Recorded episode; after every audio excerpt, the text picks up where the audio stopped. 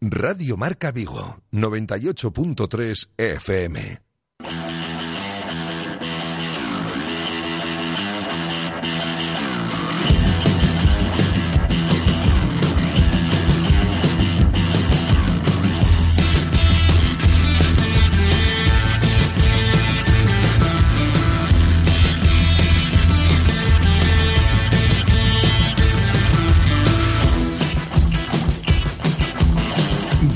Marca Vigo. José Ribeiro.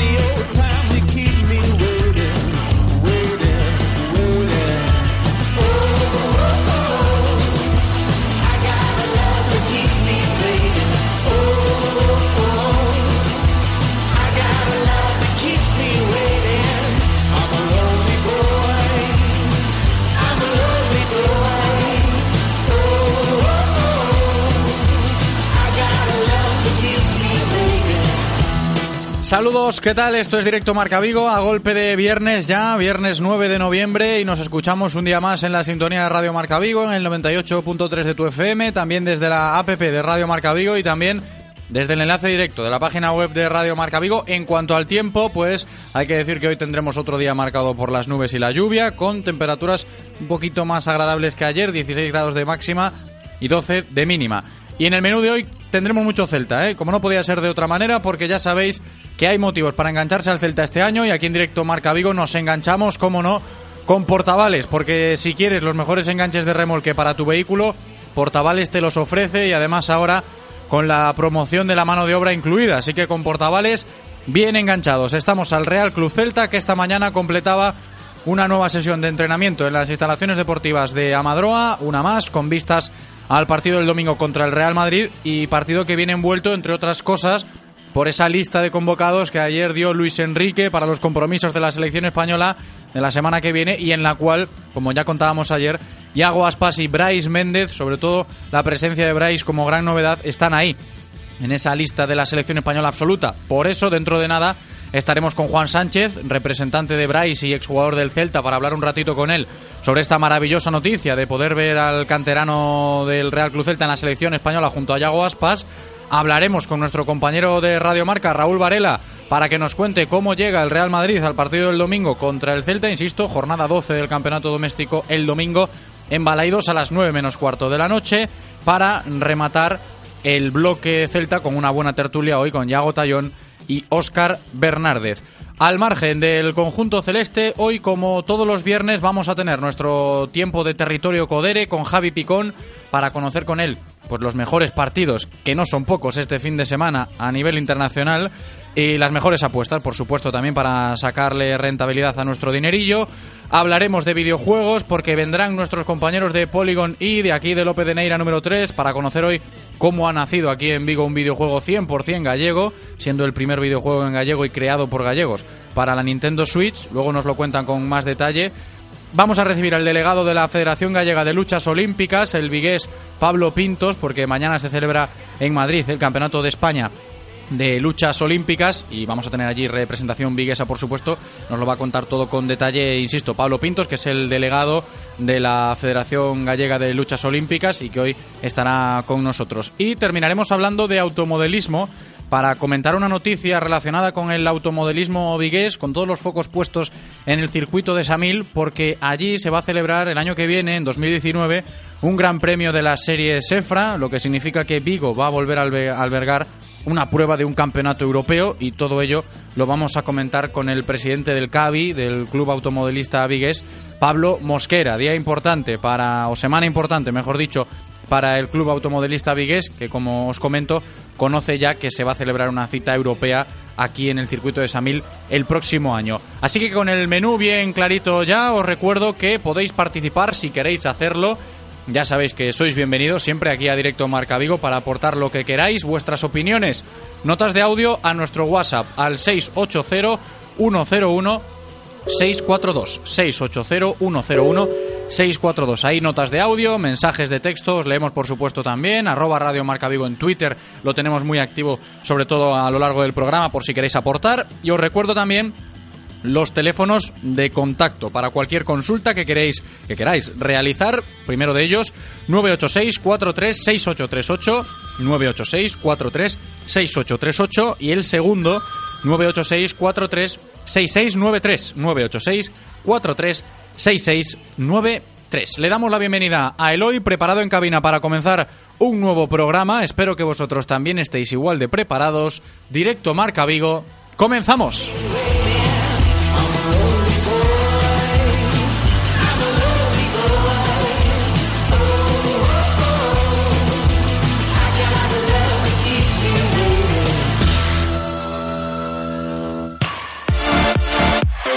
Radio Marca, el deporte que se vive. Radio Marca. Dicen que hoy en día con 7 euros no vas a ninguna parte. ¿En serio? Ahora puedes ir donde tú quieras con un Nissan Micra por solo 7 euros al día, sin pagar entrada y con todo incluido. Seguro a todo riesgo, mantenimiento, vehículo de sustitución. Ven a tu concesionario y sal con un Nissan Micra nuevo financiando con RCI Bank. Nissan Innovation That Excites. Rofer Vigo, carretera de Madrid 210 en Vigo, Pontevedra. Los días 15, 16 y 17 de noviembre, ven al Outlet 72 horas en Rodosa. Descubre descuentos de hasta 6.500 euros en vehículos nuevos, en horario continuado de 9 de la mañana a 8 de la tarde. Reserva cita previa en el teléfono 986 25 1088 o en el mail info arroba rodosa.com. Rodosa Vigo, en Avenida de Madrid 135. Vamos con la última palabra. Empieza por P, lugar en el que puedes adquirir tu enganche de remolque. Te lo instalan gratis y además puedes personalizar tu vehículo con la máxima seguridad y el mayor confort para que tú solo te preocupes de conducir. Portavales. ¡Correcto! Ven y engánchate a Portavales. Estamos en Vigo, Ricardo Mella 121, frente a la depuradora de Coruso. Teléfono 986 42 47 13. En Radio Marca Vigo estrenamos nuevo WhatsApp para que tú también formes parte. Envía un mensaje de voz al número 680-101-642. Opina de lo que quieras y haz la radio con nosotros. Radio Marca, el deporte que se vive. Radio Marca.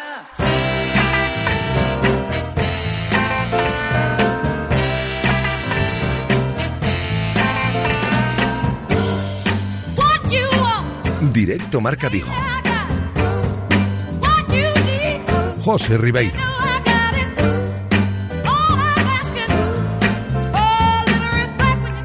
Es la una y 12 minutos. En directo Marca Vigo nos vamos a ir ya con toda la información diaria del Celta de la mano de Codere Apuestas y Grupo Comar. Codere Apuestas y el Grupo Comar patrocinan la información diaria del Celta. Información diaria del Celta que sigue enfocada en ese partido que jugará el conjunto celeste el domingo en Abanca Balaídos contra el Real Madrid, domingo 20.45 horas, 9 menos cuarto de la noche, jornada 12 del Campeonato Nacional de Liga, que llega pues esa jornada muy marcada en Casa Celta por lo que se vivió ayer en clave selección española. Porque la jornada de ayer va a permanecer para siempre en la memoria del celtismo, que puede presumir de que la selección española de fútbol se ha poblado para sus dos próximos partidos internacionales con canteranos del Real Cruz Celta, cuatro jugadores formados en las categorías inferiores del club, pues forman parte de la convocatoria para el doble compromiso ante Croacia y Bosnia, y dos de ellos, eh, Iago Aspas y Brais Méndez, están en la actualidad en el primer equipo del Celta. Iago, Brais, Johnny Otto y Rodrigo, que se concentrarán el lunes con el combinado nacional que dirige Luis Enrique y hablamos de algo histórico porque nunca antes en la historia del Real Club Celta cuatro canteranos habían coincidido en la selección española.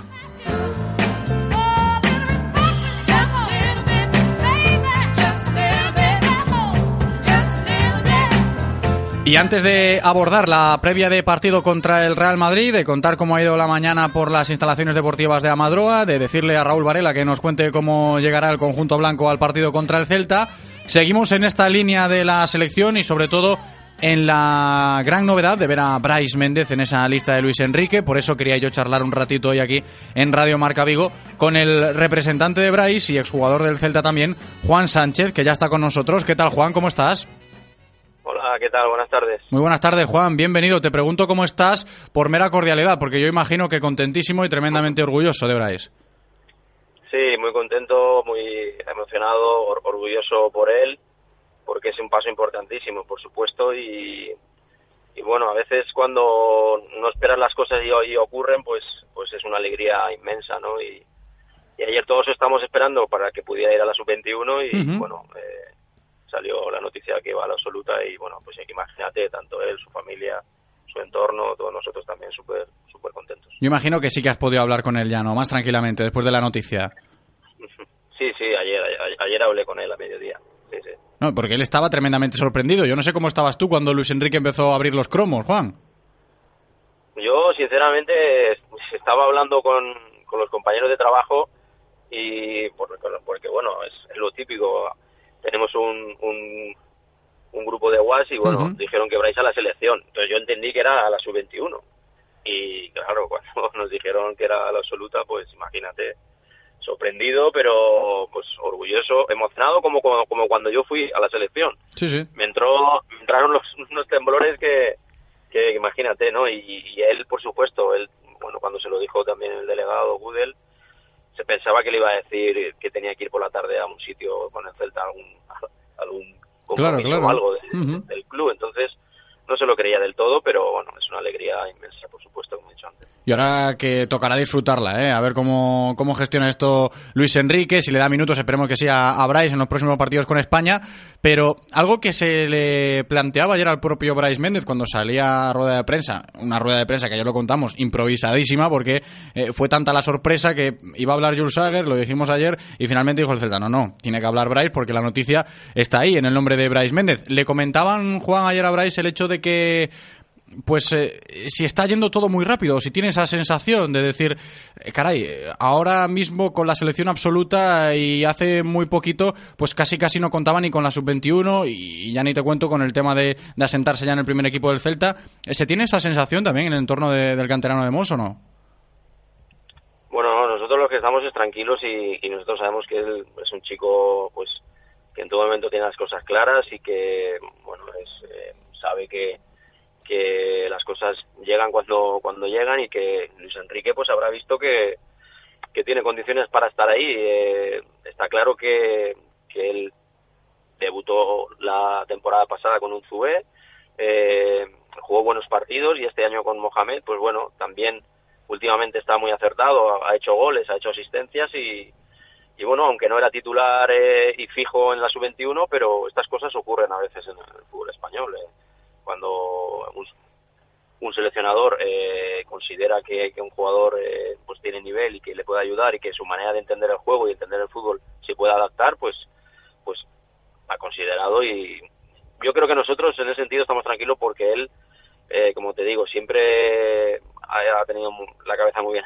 amueblada y tampoco se va a volver loco por esta llamada y creo que va a seguir igual que hasta ahora. Que esa es un poco la tónica dominante, ¿no? Eh, si hace no mucho hablábamos contigo, Juan, por eh, esa explosión tan repentina en primera división de, Fran Beltrán, que, tú también lo llevas, un poco ese camino también sigue Bray, ¿no? El tema de los pies en el suelo con jugadores tan jóvenes que se ven a las primeras de cambio con un boom tremendo a nivel mediático, a nivel de selección española absoluta. Hace poquito, pues, eh, no jugaban ni en primera división y ahora son también fijos en los once de sus equipos y esta línea yo creo que debe ser la que se tiene que seguir.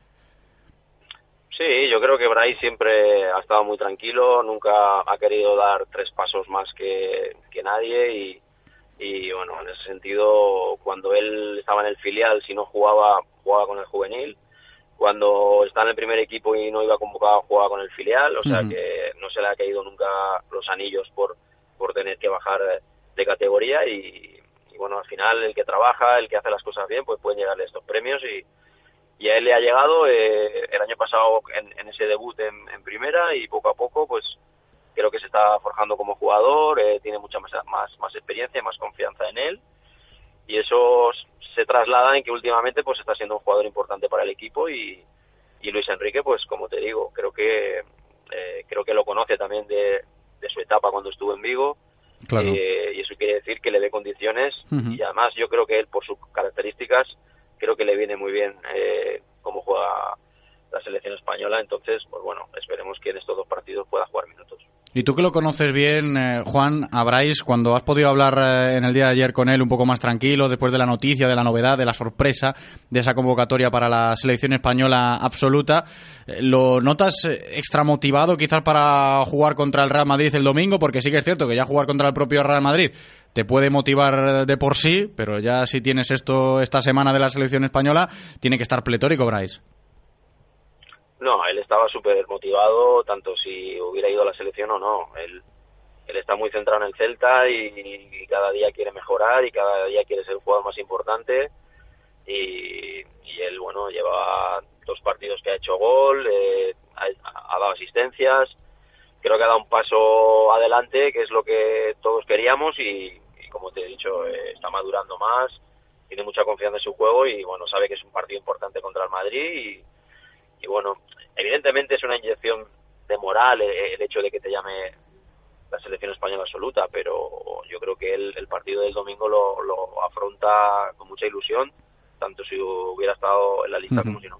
Antes de despedirnos, Juan, aprovecho también para preguntarte, o, mejor dicho, eh, para decirte que nos cuentes tu visión sobre un partido bonito que vamos a vivir. Luego viene Raúl Varela, le vamos a decir que se venga para aquí y nos cuente cómo llega el Madrid, pero así a grosso modo, eh, interesante y atractivo, ¿no? El partido del domingo en Balaídos. Sí, por supuesto. El, bueno, el Celta últimamente ha mejorado en estos últimos dos partidos eh, el Madrid, después de la última victoria en Champions League, también pues viene un poquito mejor.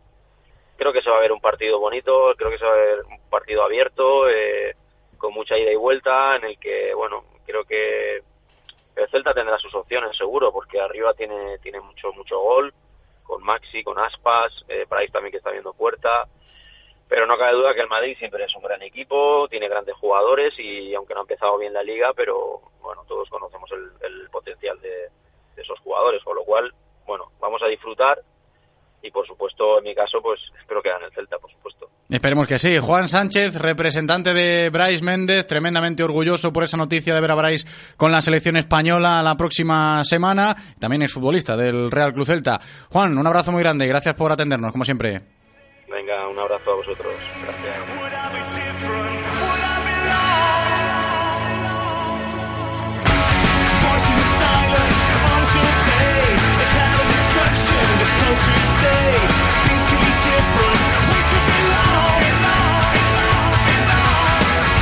Le decimos adiós a Juan Sánchez para comentar ahora brevemente lo que ha sucedido esta mañana en Amadroa, entrenamiento del Real Cruz Celta, las órdenes de Antonio Mohamed, con Lobotka continuando con su recuperación de ese esguince en su tobillo izquierdo, Matías Jensen ejercitándose al margen, van a ser las dos bajas eh, fijas que va a tener Mohamed para el partido del domingo, y pendientes de ese proceso febril que sufría ayer en Remor, tenía fiebre, sigue siendo duda para el domingo, no ha habido comparecencia de ningún jugador tras el entreno de hoy y será mañana sábado, después de la última sesión de trabajo antes del partido, cuando hable Antonio Mohamed y dé a conocer la lista de convocados para medirse al Real Madrid.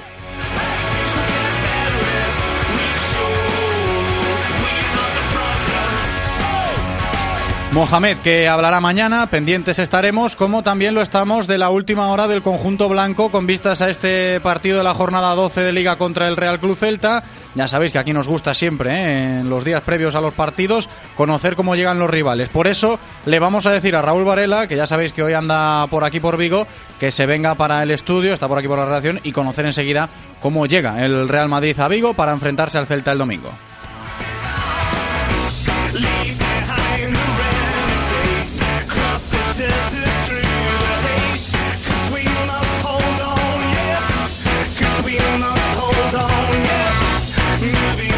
Raúl Varela, ¿qué tal? ¿Cómo estás? Muy bien. Otra vez, ¿eh? Por aquí. Aquí andamos, no, ya no me voy a la emisora. toda la mañana bien por aquí, lo primero. Muy bien, estupendo, como siempre, digo, como, como en casa. Qué maravilla, ¿no? Quería robarte este ratito antes de, que te vayas a descansar. Que me consta que, hay que descansar también, ¿eh? Que hay que descansar también. Fin de semana full con el Celta Madrid.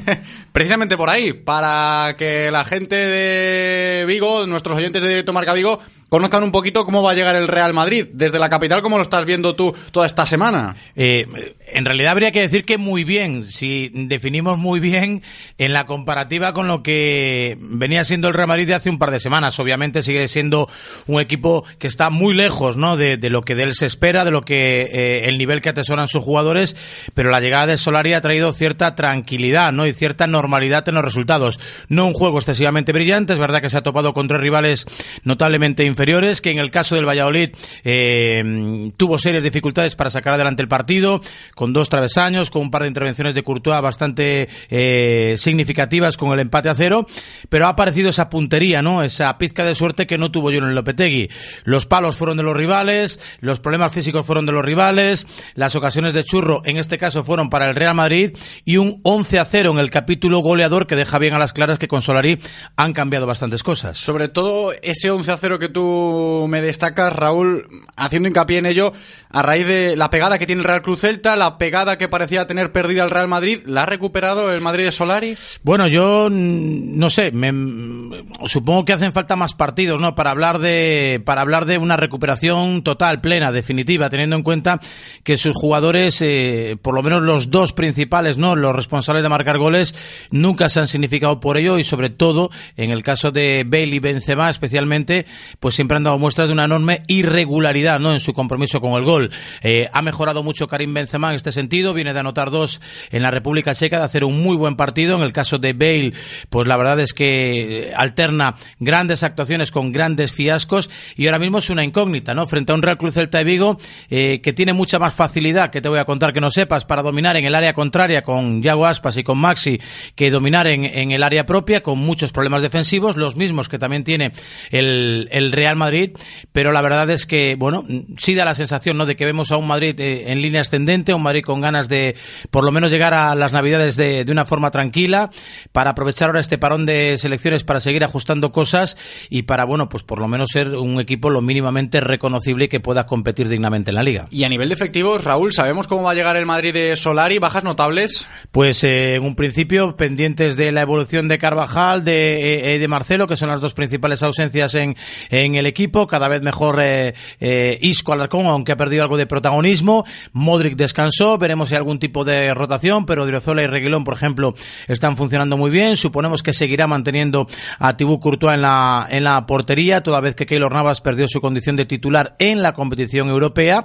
Y suponemos que hace unos días veíais aquí a Vinicius con el Castilla y con Solari, seguramente ante el filial del Celta, ahora ante el primer equipo, posiblemente a Solari seguro, y me imagino que Vinicius también tendrá minutos porque esa es un poco la consigna, ¿no? Si el partido lo permite, seguir dándole oportunidades de crecer, de evolucionar y de ser el jugador por el que se pagaron más de 40 millones. Otra ocasión para ver a Vinicius aquí en Vigo, que por cierto, ahora que lo mencionas, un poquito el show que dejó en Barreiro la vez que vino esta primera, esta primera vez aquí en Vigo esta temporada, ¿eh? Bueno, no lo hizo mal, eh, eh, marcó un muy buen gol, eh, fue víctima de, de, muchas faltas, luego fue expulsado, esa expulsión eh, pues fue el detonante posiblemente de la institución de Julen Lopetegui, porque había idea de llevarlo al Camp Nou, el club tuvo que trabajar mucho en los despachos con recursos, primero llegó la sanción de competición, luego se le quitó esa sanción, esa tarjeta después del recurso a, a apelación, pero Lopetegui le hizo viajar y Lopetegui lo mandó a la grada, ¿no? Y aquello yo creo que fue la gota que colmó, bueno, la gota no, la penúltima gota que colgó el vaso, que colmó el vaso porque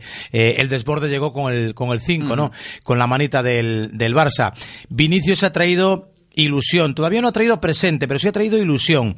Ha enchufado un poco a los compañeros y no sé, ha enseñado un poco ese camino, ha servido de, de luz, de guía, ¿no? Para mm, demostrarle a todo el mundo que este Madrid aún sin Cristiano Ronaldo y aún con jugadores que puedan evidenciar eh, ciertos puntos de declive, ¿no? Por decirlo de alguna manera, aún están capacitados para, para pelear y desde luego eh, no creo que se pueda acusar a la ausencia de Cristiano Ronaldo a la cantidad de puntos que ya se ha dejado por el camino. Pues mira, pendientes estaremos de Vinicius, que lo podremos ver otra vez más aquí en Vigo esta temporada, hace poquito en Barreiro, el domingo va a estar en Balaidos y antes de despedirnos, Raúl, también para que la gente que nos esté escuchando eh, vaya un poco sobre el guion, el domingo a Balaidos y el Celta ver cómo puede meterle mano a este Real Madrid, los puntos más débiles, eh, débiles y más fuertes de este Madrid de Solari. Hombre, eh, no descubro nada nuevo si eh, las opciones de triunfo del Celta primero pasa por no cometer errores atrás, están dejando prácticamente vendido ¿no? en todos los partidos a, Sergio Álvarez, que yo creo que está cubriendo una muy buena temporada, pero que, bueno,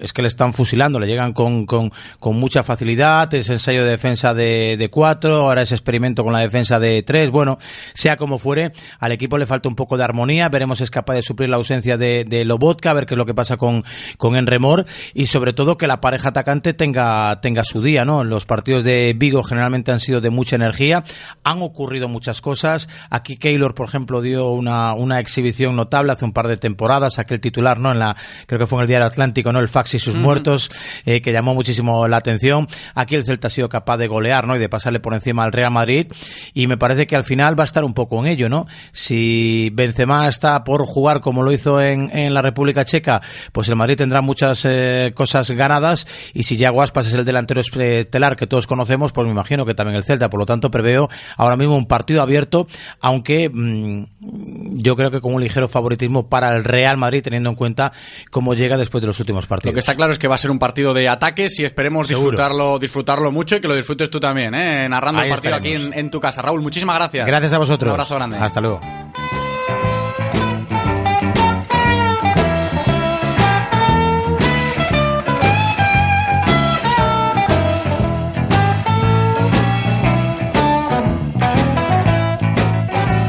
Pues al día que nos hemos puesto con el Real Madrid, la actualidad del conjunto blanco, que en palabras de Raúl Varela, pues ya sabemos cómo va a llegar a Balaídos el domingo para medirse al Real Cruz Celta. Lo que vamos a hacer nosotros ahora es seguir hablando en clave celeste con vistas a ese partido del domingo contra el Real Madrid, con todo lo de la convocatoria de España, tantas alegrías que nos da la cantera, en este caso con, con la selección y dos de los nuestros ahí con eh, Luis Enrique y Aguaspa Brais Méndez, también dos ex, como decíamos, Johnny y Rodrigo. En fin, de todo esto vamos a seguir hablando a lo largo de los próximos minutos aquí en directo Marca Vigo, en nuestro tiempo de tertulia habitual, hoy con Óscar Bernárdez y Yago Tallón.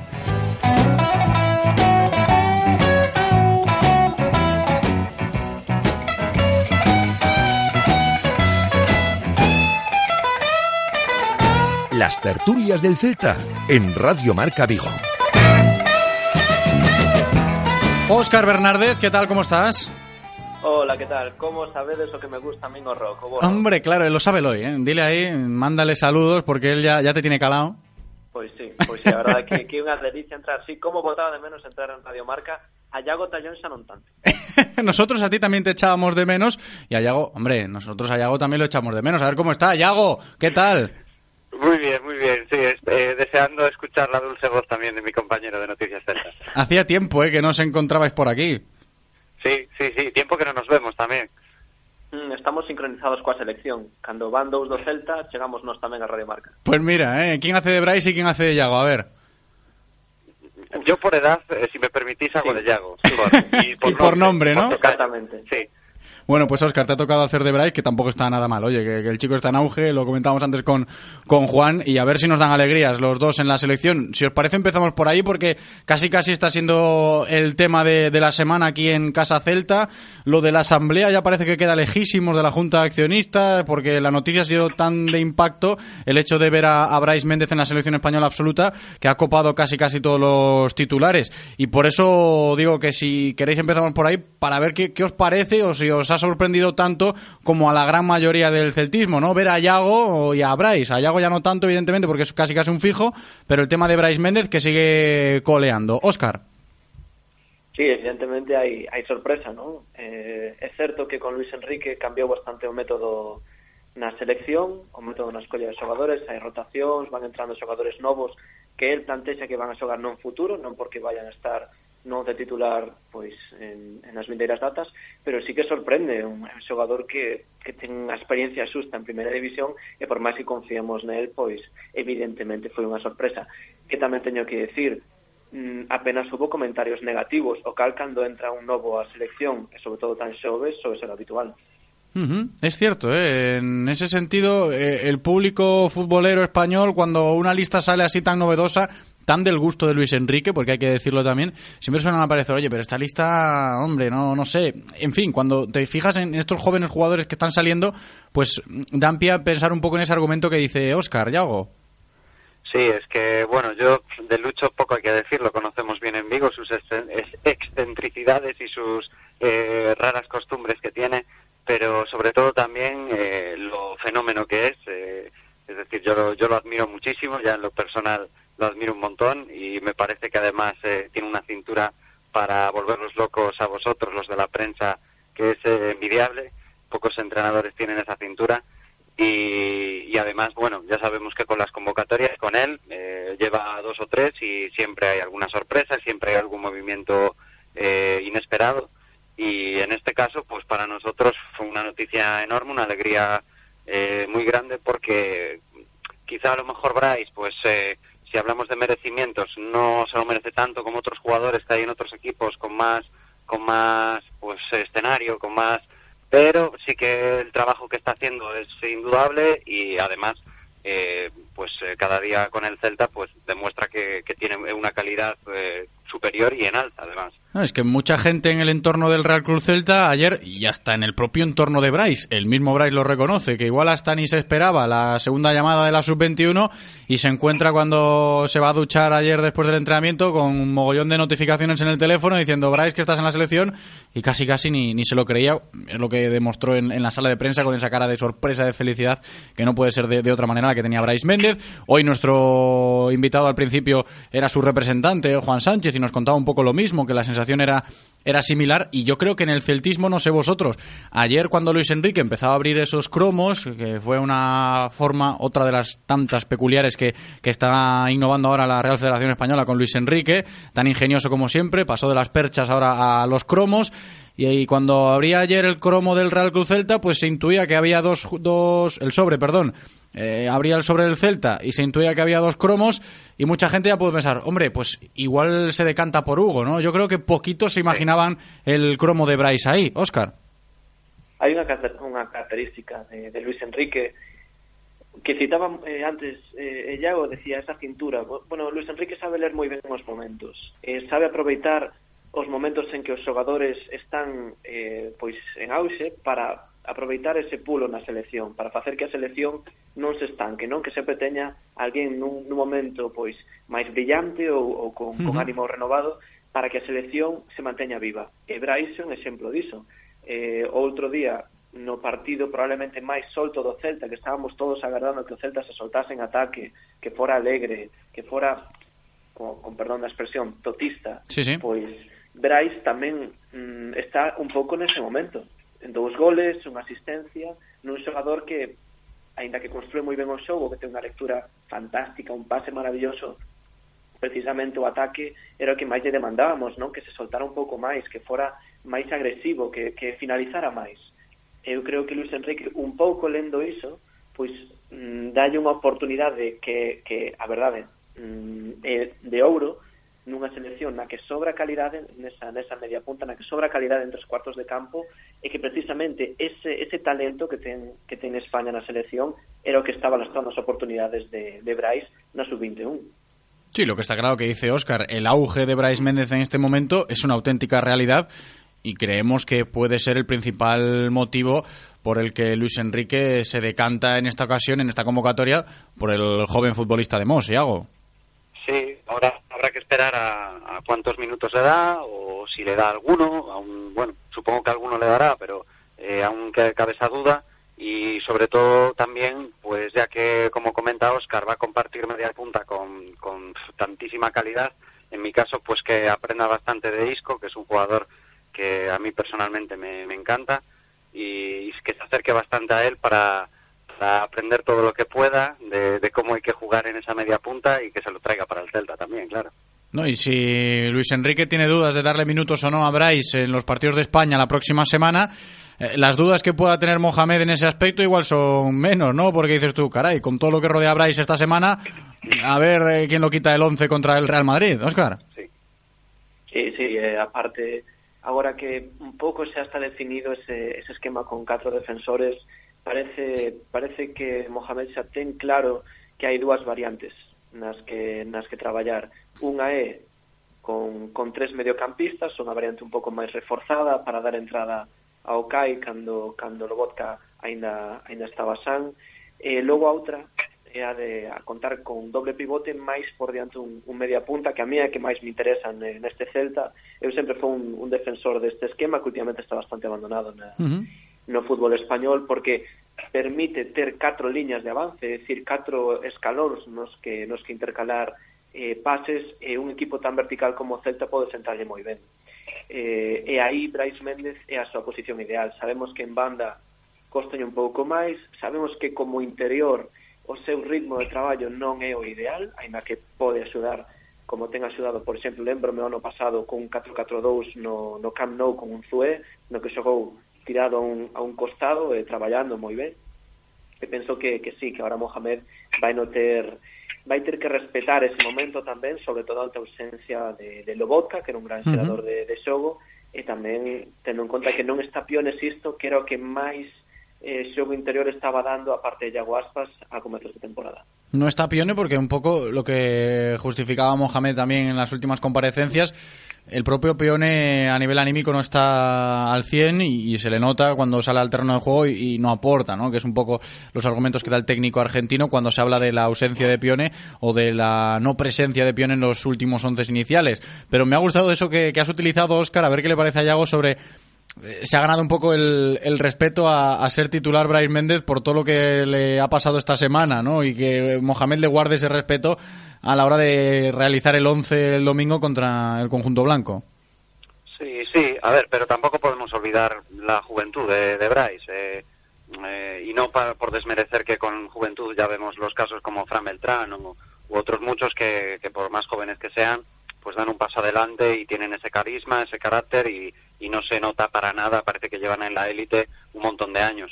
Pero en el caso de Bryce, de Bryce yo sí que noto bastante que, que le falta, ¿no? Que, que aún necesita un, un, periodo de madurez, un periodo de adaptación y, y que bueno, eh, aunque el año pasado pues empezó a ganar minutos y este en principio parece que, que la titularidad casi casi el 100% pues la tiene garantizada, sí que me da siempre esa impresión de que tiene que madurar un poco más, tiene que hacerse importante y, y, tiene que encontrar su sitio en el campo, como comenta como comenta Oscar. Yo creo que el otro eh, día en el Villamarín sé que se pudo ver un poco a ese Bryce cómodo, ¿no? En, en lo que es la demarcación sí, en sí en el terreno de juego. Claro, pero al final está ocupando una demarcación de media punta que en el Celta tenemos un superávit ahí eh, increíble y claro, tienes que pelear con otros con otros nombres cuando también pues empieza a despuntar un poquito, parece que empieza a asomar la patita en remor o, o otros jugadores que a lo mejor los ves en banda y parece que que como que restan su, su calidad y en la media uh -huh. punta es donde más destacan.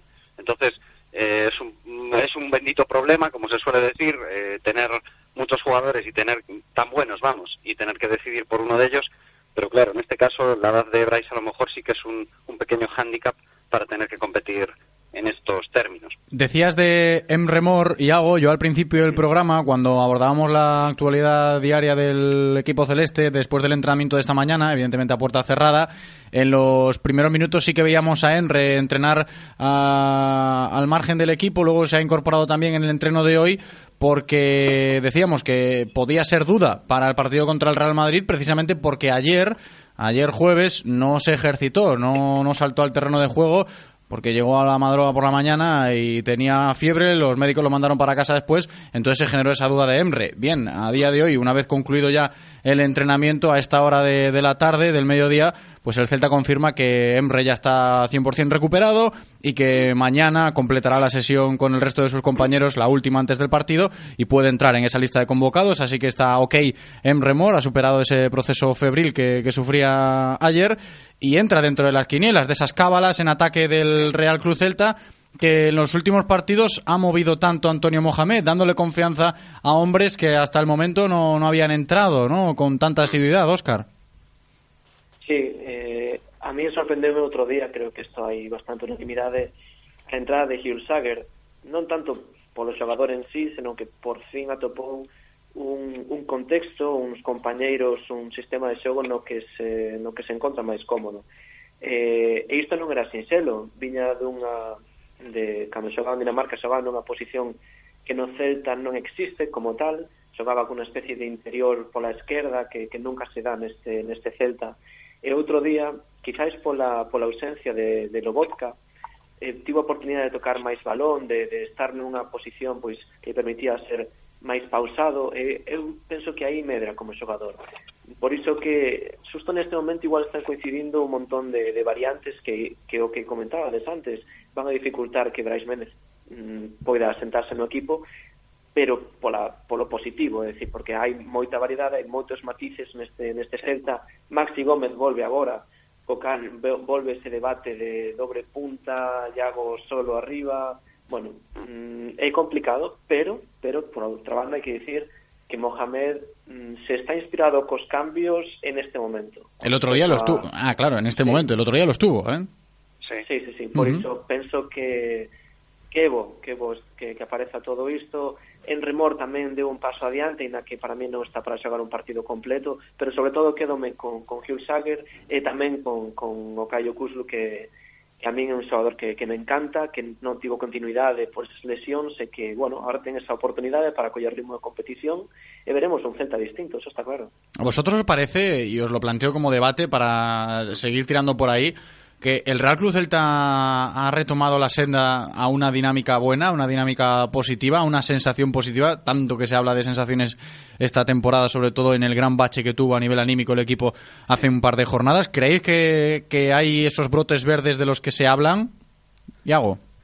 Eh, a ver, eh, complicada respuesta. En principio yo te diría, José, que mm, es, han recuperado tanto como para, para en mi caso, eh, creo que somos favoritos para el domingo. Y a lo mejor con eso te respondo. ¿Y lo que significaría ganarle al Real Madrid el domingo?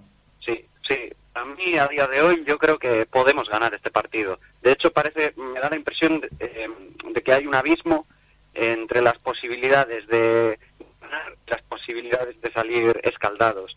Es decir, eh, parece que, que, se mueve todo en el blanco o en el negro. Podemos tener un día muy bueno y eso es lo que más sensaciones me da, que vamos, que vamos a tener un día muy bueno o en contrapartida hay un pequeñísima hay una pequeñísima luz de, de decir o perdón una pequeñísima oscuridad decir, pues nos van a... Sí, que igual paga los platos rotos el, el Real Cruz Celta, ¿no? Pero sí. hay que tenerlo todo encima de la mesa a la hora de ver eh, cómo llega el Real Cruz Celta al partido del domingo contra el Real Madrid, porque te encuentras con esta semana, ¿no? Que una, vienes del partido contra el Benito Villamarín, que para muchos, pues oye, eh, fue un encuentro donde vio a un Celta que le gustó, con mucho rock and roll, como se suele decir.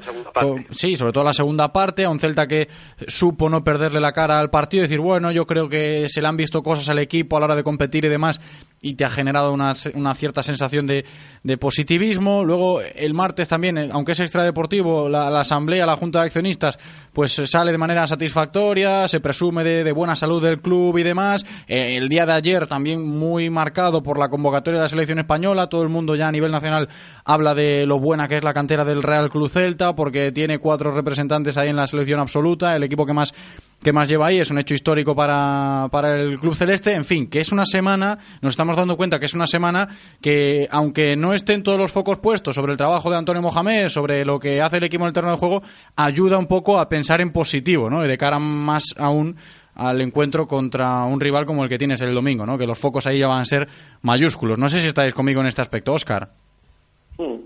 Sí, eu iría incluso pouco máis adiante. Eh, penso que o Celta canto máis tempo gañen, mellor, e por iso susto xogar un partido no que contra o Real Madrid, no que supostamente a presión está no equipo máis grande, non?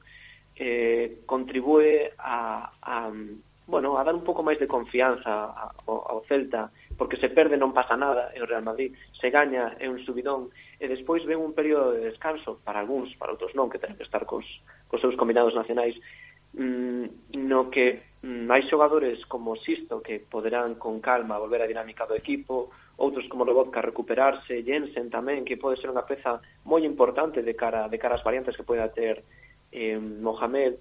Bueno, mm, penso que está nun momento 12 o Celta, que ten que aproveitalo. Nun momento 12 polas características que, perdón, polas circunstancias que rodean o equipo, non tanto porque estea ben, porque eu penso que o equipo non está o ben que debería estar tampouco penso que este mal, eh, penso que gañou moita confianza, sobre todo, iso, iso é a diferencia. Logo tamén temos que pensar que Mohamed é un adestrador que non un tipo de adestrador que non tivemos últimamente, un adestrador que se centra en anular as cousas positivas do rival e despois deixar que a calidade propia se impoña, non? Un estilo un pouco máis parecido a José Mourinho. Mm, mm. e tamén hai que tamén hai que telo en conta. Esa idea non é fácil para estes xogadores que están acostumados despois do Toto Bericho a, a ser os que marcan a dinámica do encontro. Mentras uh -huh. que con Mohamed é ao revés. Condiciona o rival máis do que condicionas ti. Por iso, eu penso que a indefinición do Celta é aposta, é adrede, e os xogadores se comezan a confiar nesa idea é agora. Por iso penso que canto máis tempo gañe Mohamed, mellor.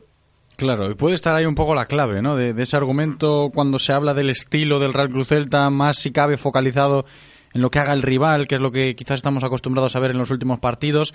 En fin, y sumándoselo a esto, lo que yo comentaba antes de que Óscar interviniese con este argumento, Iago, no sé si tú también puedes hacer alguna alusión a, por un lado, esta semana tan positiva en Casa Celta y por el otro, a este argumento de Óscar. Sí, ¿qué pasa? Que no podemos... El problema de, este deporte es que lo, extradeportivo y lo deportivo, pues eh, generalmente van, van de la mano, pero cada uno por su camino. sí, no, pero ojo al ánimo eh, también que influye mucho, ¿eh? Sí, sobre todo el ánimo más que más que a lo mejor en el seno del, del club, eh, en la gente, que esta semana pues ya no hay tanto tanto run run, tanto discusión en redes, tanto problema con si hay que echar al míster o no. En principio parece que pues tiene una prórroga más y que a eso me refiero, sí, sí. sí, que la tiene que aprovechar y partidos como los del domingo pues lo pueden encumbrar, sinceramente. Ya eh, cuando fue lo del Atlético de Madrid parecía que habíamos fichado aquí a la a, la reencarnación eh, de, pues eso, del, Toto Bericho o algo mucho mejor y, luego pues no fue así. Entonces eh, eh, yo como siempre sigo moviéndome un poco en, en la calma, en la tranquilidad, es decir, confío en el, en el entrenador, evidentemente ha venido aquí a hacer su trabajo incluso bajándose el sueldo de lo que de lo que estaba percibiendo en, en México y, se supone que viene con todas las ganas y aparte, bueno, lo está demostrando que ganas le pone. ¿Qué pasa? Que a lo mejor, pues eso, en aspectos tácticos y estratégicos y, y de mm, movimiento interno de un vestuario de primera división, pues no, de momento, pues le falta. Le falta un poco de experiencia, le falta a lo mejor, pues eh, saber cómo funcionan más las cosas aquí y todo esto. Que por cierto, pues, sí, decías, Yago. Nada, que digo que con lo cual pues aún le falta un poquito a Mohamed y aunque el domingo le vaya muy bien, pues va, va a tener que seguir poniéndose bastante las pilas. Bueno, esas sensaciones también están asentadas y, hay que ponerlas en, encima de, la mesa de tertulias y debates porque todas caben. Y yo decía que, por cierto, hablando de Antonio Mohamed, si el lunes, cuando empezaba esta semana, después del partido contra el Benito, Benito Villamarín, hablábamos de esa expulsión que obligó a Mohamed a ver los últimos minutos del encuentro en Sevilla desde la grada del Villamarín, pues iba a recurrir el Celta, recurrió al comité de competición, posteriormente apelación y ya a golpe de viernes sabemos que pues se ha desestimado todo tipo de recurso y Mohamed va a tener que cumplir ese partido de sanción y mañana, o sea, mañana, perdón, el domingo no va a poder estar sentado en el banquillo del Estadio Municipal a Banca Balaídos y tendrá que dirigir al equipo desde la grada contra el Real Madrid. Así que, pues queda dicho también, lo prometido es deuda y vamos a estar pendientes toda la semana de esos recursos para ver si le quitaban o no la sanción por la expulsión a Mohamed en el Benito Villamarín. Pues finalmente no se la quitan y no se va a poder sentar el domingo a dirigir al Celta en el encuentro contra el Real Madrid. Que por cierto, a vosotros este tema de, la expulsión de Mohamed el otro día, ahora que viene al caso por el hecho de que ya se conoce que va a tener que cumplir esa sanción, ¿qué, qué os ha parecido, Óscar?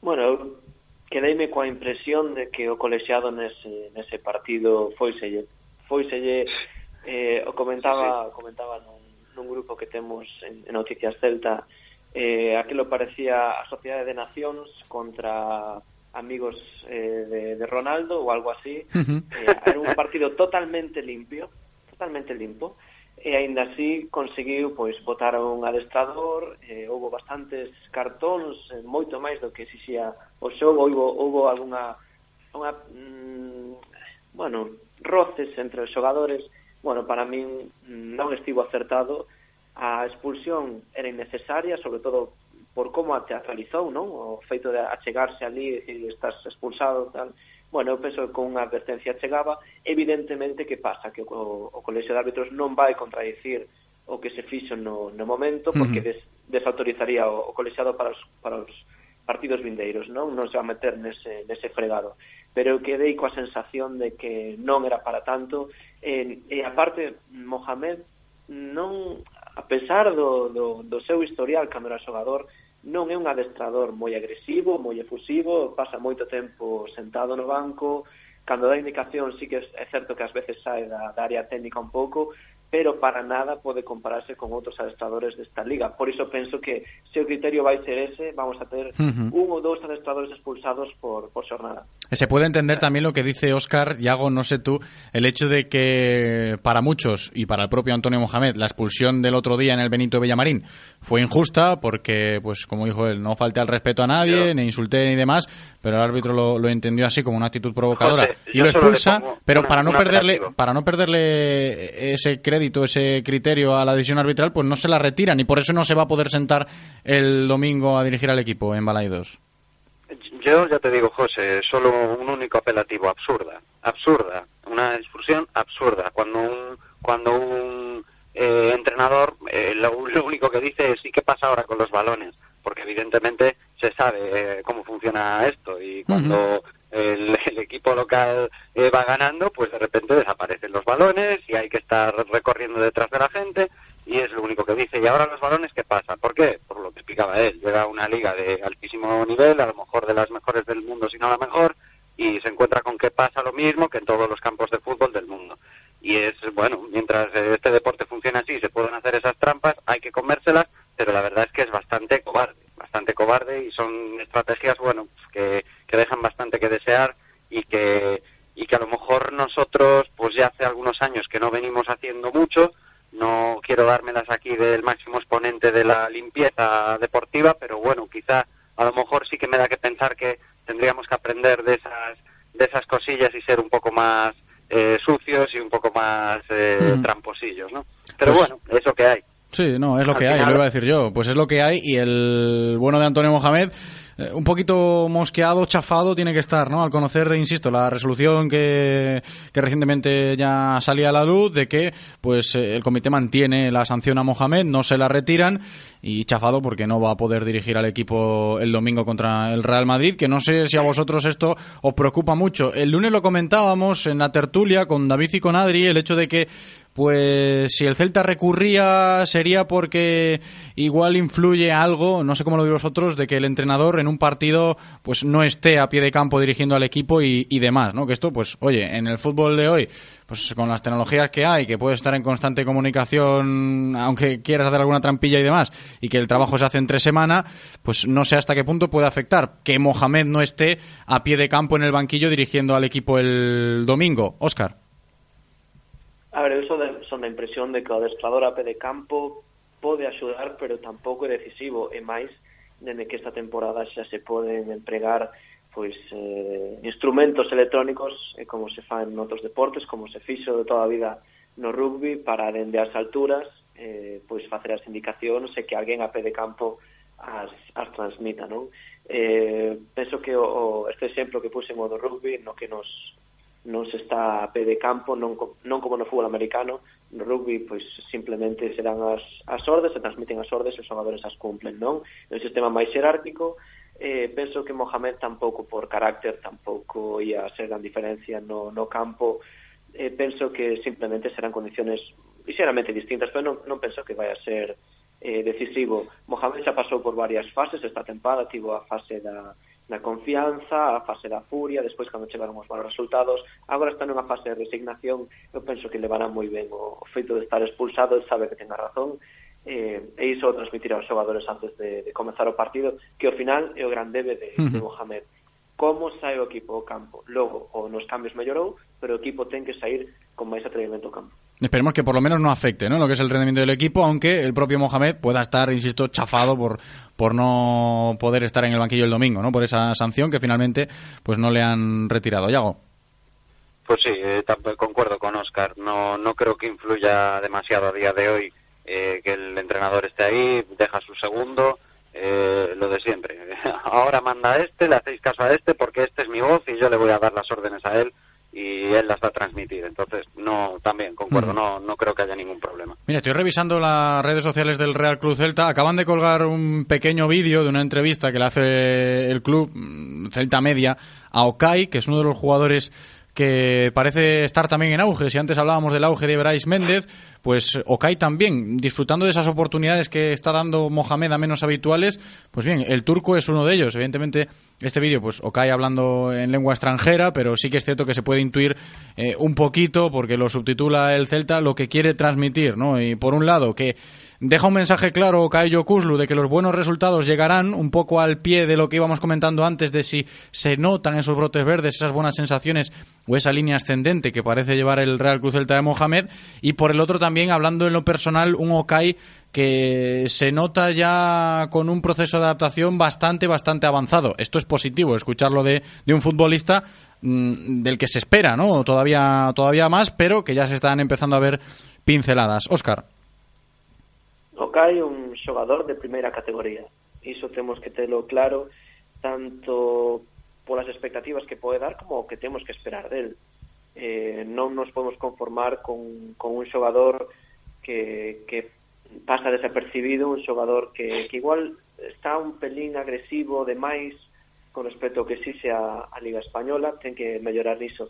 Logo, no demais, eh, é o que, é o que precisaba o Celta, aparte de, de Lobotka, o CAI foi fichado un pouco pensando en nunha posible saída de, de Lobotka, un xogador que ten unha saída de balón impecable, poderío aéreo, eh, dá, dá, esa, dá sempre esa solución de, de pase corto, de pase de seguridade moi característica. Eu mm, o comparaba con Busquets cando, cando chegou polo perfil e non polo nivel, tampouco imos aquí a exagerar. Eh, é ese perfil de xogador que pode vir moi ben o, o Celta, tardou un pouco en adaptarse a esa formación de dobre pivote, xogo con tres, bueno, pero agora penso que con continuidade, con ritmo de competición, que o que lle falta, vai ser un xogador eh, dos dos 12, 13 xogadores indispensables neste centro. Es curioso esto del fútbol, y hago voy contigo, cuando ves casos como pues pasa con Okai, por ejemplo, que sabes que tiene fondo, que tiene mimbres y demás, pero hablo desde pues una supuesta figura de entrenador, es Antonio Mohamed porque es el que lo gestiona, pero hasta que no hay una lesión o no hay una baja obligada, pues igual no te atreves a mover tantas fichas y descubrir que la plantilla pues tiene esas capacidades. Claro, es que, a ver, eh, al final, eh, pero es que todos lo haríamos, José. Nosotros tenemos, hay un once eh, titular, está funcionando pues más o menos bien. Y sí, sí, no, lo digo, pero como mero hecho curioso de, de este tipo de situaciones. Claro, eh, de todas formas, eh, ahí ya no, ya no estoy tan de acuerdo con, con mi compi. Eh, Okai parecía que venía más a, a suplir la carencia del Tucu Hernández y, y bueno, a mí es que el Tucu me gustaba mucho, el Tucu lo, me gustaba muchísimo. Eh, no llegué del todo a meterme al principio a los que nos subíamos al barco del, del Tucu, que parecía que le, le costó bastantes meses eh, adaptarse y luego fue un, un jugador imperial, un jugador eh, de una categoría y de una necesidad en el centro del campo que cada vez que no estaba él lo echábamos muchísimo de menos. Y, de, y Okai, pues evidentemente lo veo a kilómetros de distancia aún de, de lo que nos daba el Tucu, sobre todo el Tucu ya no del año pasado con un fue. Pero vosotros creéis que, de... que, Okai se ajusta a ese perfil de jugador de, del Tucu. Hombre, de momento no ha demostrado todo su potencial Okai Yokuslu, pero a grosso modo y a simple vista, yo creo que, que, bueno, bastante distante, ¿no? En lo que puede aportar uno y el otro. Es que, es que la cuestión es que se fue el Tucu y, y, y se fue Vaz y se fueron algunos eh, centrocampistas de un corte quizá más híbrido, eh, tanto ofensiva como defensivamente, y han venido jugadores que, que, o son de atrás o son de adelante. No, y es que yo a Kai no lo veo, oye, luego Mohamed igual sorprende, pero lo veo como jugador ancla, ¿no? Jugando delante de la defensa y te da ese equilibrio, sí. como era Radoya en su mejor momento cuando contaba. Sí, y, y el problema es ese, que, que a lo mejor lo tienes a él, pero pero luego tienes que jugar con las otras piezas del centro del campo para porque él no va a ser un, un futbolista que te llegue a, a lo mejor a tres cuartos y eso sí que pues lo tienes que cubrir con otros y a lo mejor no te hace el doble papel, que es a lo que voy, que te hacía, que te hacía el Tucu o vas. Y esa es el, la cuestión, que ahora a lo mejor el centro del campo, estando más o menos compensado en número de jugadores de hacia lo que es el pivote y tanto a la media punta. Lo que nos falta a lo mejor es alguno más híbrido, más pulmón. Sí, sí, puede ser por ahí. ¿eh? Yo creo que también. Que, que eh, lo vodka. Sí, sí, pero por lo que decíamos. Prendo, por eso por eso xoga Beltrán sempre por detrás uh do Vodka, porque o Vodka é o único xogador agora mesmo sí, este Celta que ten esa capacidade de box to box, non? Que se chama en Inglaterra. Uh. E que o Tucu tiña e, eh, e o Kuzlu non a ten porque é outro perfil de xogador. Non sei se ancla, mm, a mí non me gusta ese, ese termo, eh, máis ben como un péndulo, non? Un xogador que acompaña pues os sí. momentos do equipo, pero uh non perde nunca a posición, non? Eh, son distintos, pero sí que comparativamente pois sí que aporta ese físico que aportaba o Tucu, non? Esa, ese ferrote no medio campo para, para cando as cousas se poñen periagudas, iso sí. Pero por perfil o que quedaba máis parecido é, é Lobotka. E aí o Celta por iso está buscando outros xogadores Mohamed cando non estaba Lobotka. E poña a Bryce máis cerca, proba Hilsager, bueno, Jensen tería que ser ese xogador, pero de que non está. No, y, y todavía se le espera ¿eh? a Matías Jensen, que tenemos que hacer hincapié pero en ello. Cruzados. ¿Cómo? Los dedos cruzados, Sí, esperándolo. dedos cruzados esperando a Jensen porque yo es lo que os comento. Hoy ha vuelto a entrenar al margen y parece que se le está atragantando este proceso de recuperación. Va a ser baja obligada para el partido contra el Real Madrid y a ver si en el parón liguero, después del compromiso del domingo, cuando haya eh, estos partidos de selecciones, pues se puede recuperar tranquilamente y ya cuando se retome la competición doméstica, Mohamed puede contar con Jensen, que ha tenido mala suerte ¿eh? desde que ha llegado lesionado, se recuperó y volvió a, a caer lesionado, así que pues con los dedos cruzados, como dice Yago Tallón, para ver cuándo se puede ver de verdad eh, ese potencial de Matías Jensen. De momento el domingo contra el Real Madrid, lo dicho, no, porque seguimos pendientes de su evolución.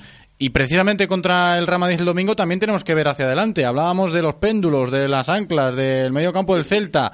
Pero, y antes nos lo decía Raúl Varela, el partido va a ser eh, de ataques, a sabiendas de pues cómo puede flaquear el Real Madrid en defensa a día de hoy, de cómo está el Celta en ataque y de esa pegada de la dupla ofensiva del conjunto celeste, que yo no sé vosotros si la veis titularísima para el domingo, porque sería volver a, esa eterna cuestión de decir, Iago cuando juega solo, de maravilla, pero Maxi cuando entra, también de maravilla. Y el otro día fue suplente Maxi porque venía de la lesión, pero ahora ya están los dos al 100%. Mm, Confiamos en una dupla ofensiva para el domingo con Maxi y Iago Aspar, ¿no? Óscar. Sí, eu penso que sí, sobre todo se, se o Celta plantexe un partido de ida e volta, que penso que o que fará probablemente veremos algo máis parecido a un 4-4-2 con, con aspas eh, e Maxi arriba e dous eh, podemos decir extremos, bueno eh, dous, dous bandas eh, que serán terán unha función de traballo pero tamén de asistir, ¿no? sobre todo de asistir os dous de arriba e logo un dobre pivote pois o okay, Beltrán, non? defen, máis ben defensivo, porque si sí, o partido prevese de ida e volta nun, nun Madrid que quere ter o protagonismo pero non é capaz, que é dominado por momentos, que é irregular, e que, que ofía todo o ataque, e o Celta nese contexto pode, pode ter aínda máis confianza e, e a- aproximarse máis a idea que todos queremos de, do, deste Celta, sí. Claro, es que viendo lo que es el Real Madrid y a sabiendas de lo que nos ha contado también nuestro compañero Raúl Varela, se puede exprimir a un buen Celta, ¿no? Con, con esa descripción del Real Madrid, a sabiendas y al margen, por supuesto, del talento individual de los futbolistas del conjunto blanco. Iago. Yo, si, si lo, lo que comentabas, si preguntas por la delantera, no recuerdo nada igual eh, en el Celta, la historia reciente, reciente al menos, eh, ni en los tiempos magníficos eh, nunca teníamos dos delanteros de este, de este nivel tan tan superlativo. Y, y claro, evidentemente pues no hay otra que ponerlos a los dos, porque yo creo que sí, Aspas a lo mejor con Maxi al lado pues pierde un poco de gol, pero es que Maxi lo suple. Entonces, al final, pues mira, si en lugar de marcar tres aspas tiene que marcar dos para que el otro marque otros dos, pues mira, ya son cuatro goles y no solo tres. Entonces, si la estadística va a ser así, pues mira, eh, adelante con ella. Y sí. y sí, lo que dice Oscar, probablemente eh, juguemos con ese 4-4-2, eh, Bryce va a estar seguro. Eh, A mí el 4-4-2, fíjate, me gusta, me gusta mucho con, con, el ataque que tiene el Real Cruz Celta, porque yo a Yago lo quiero, o lo prefiero, mejor dicho, en, en el ataque como referente, y si juega con Maxi, pues dos puntas, yo creo que sí, pero eh, si no se me rompe el equipo, ¿no? Porque con, con lo que llevamos viendo de este Real Cruz Celta, igual el, el 4-4-2 igual a veces en ciertas fases el equipo se ve bastante, bastante roto, ¿no? Si no pasa eso, si se consigue mantener esa consistencia en el medio, mm, puede ser una buena opción para plantarle cara al Real Madrid, sobre todo exprimiendo esa faceta ofensiva del Celta.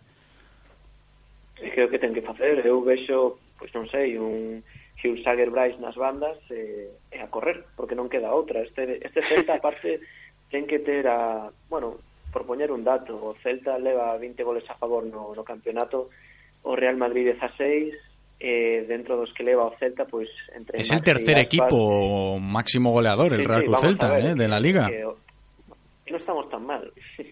Eh, a ver, o Celta o que ten unha un, é o que decía Iago esta é a maior dianteira que tivo o Celta na súa historia e os datos están aí Maxi e Aspas levan máis goles que, que os dianteiros do Real Madrid combinados. Eh, vale que o Real Madrid está mal, pero que o Real Madrid ten unha calidade que, que debería exceder por moitísimo iso, e iso fala moi ben deste, deste Celta, non? Por iso tamén mm, confío en que o, o, o escenario é proclive para unha vitoria do Celta, eh, e aínda que non gañara, pois penso que todo vai ir mellorando nas, nas vindeiras semanas, eh, e quedome co que dicía Iago de, de Maxi de Aspas, uh -huh. eh, de que tienen que estar ahí. Y tenemos que ponerle el broche a esto, a esta previa contra el Real Madrid, con un tema que aún no hemos puesto en valor y hay que hacerlo. El hecho de que cuando se termine el partido a eso de las 11 de la noche del domingo en Abanca Balaídos, pues no va a haber liga hasta dentro de 12-15 días aprox. Así que el parón también va a influir. ¿Yago? El parón, eh, haya victoria o haya derrota o haya empate, eh, al Celta a día de hoy nos viene bien creo yo. Eh, ¿Qué pasa? Que, bueno, siempre con una derrota, pues parece que no te pasan los días y no llega la siguiente jornada para, para paliar eso, pero, pero a día de hoy eh, que el Celta se vaya tomando las cosas con calma y que, y que todo vaya poco a poco y lentamente, creo que nos beneficia. Ahora, eh, como comentábamos, eh, yo creo que una buena imagen se va a ver del equipo, sin duda, luego el resultado ya será otra cosa, pero, pero veremos un buen equipo, un buen Celta, y, en cualquier caso, eh, pues luego el parón hay que, hay que asumirlo así y, creo que va a venir bien, como te digo, va a venir bien y, bueno, por lo menos para, para un poco, pues eso, ir respirando, ir dando buenas bocanadas de aire para que la cosa eh, fluya. Oscar, para cerrar.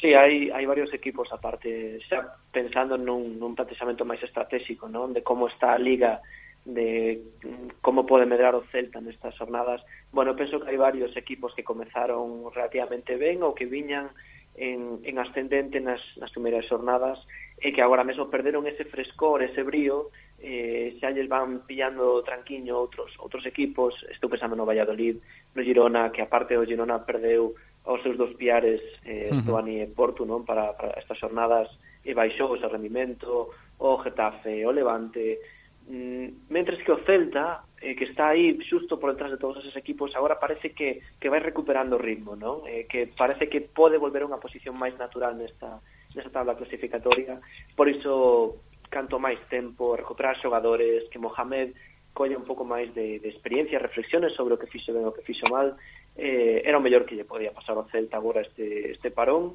independentemente do resultado, vai ser positivo. Y una victoria que significaría mucho porque antes de despedirnos lo recordamos el, el Celta en mitad de tabla con 14 puntos, a 3, 17 tiene el Real Madrid que está ocupando esos puestos de Europa League. Por eso que queden ahí esos datos en el aire para que se note bien la importancia que pueda tener a nivel anímico, a nivel de clasificación, de rendimiento y de todo una victoria del Celta el domingo contra el Real Madrid, que esperemos que, que, así sea y que disfrutemos de un buen partido como esta buena tertulia que hemos tenido hoy con Óscar Bernárdez. Muchísimas gracias, como siempre, Óscar, abrazo grande. Venga, un a todos. Y también con Yago Tallón. Muchas gracias, Yago, abrazote. Gracias a vosotros, chicos, como siempre. Y hasta aquí la información diaria del Celta, de la mano de Codere, Apuestas y Grupo Comar.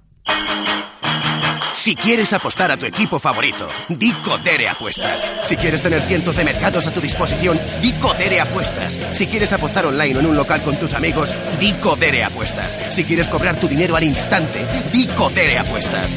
Juega en un grande, apuesta en Codere. Juega con responsabilidad. Ven a nuestro espacio de apuestas Codere en Bingo Royal del Grupo Comar en Avenida García Barbón 3436. Radio Marca, el deporte que se vive.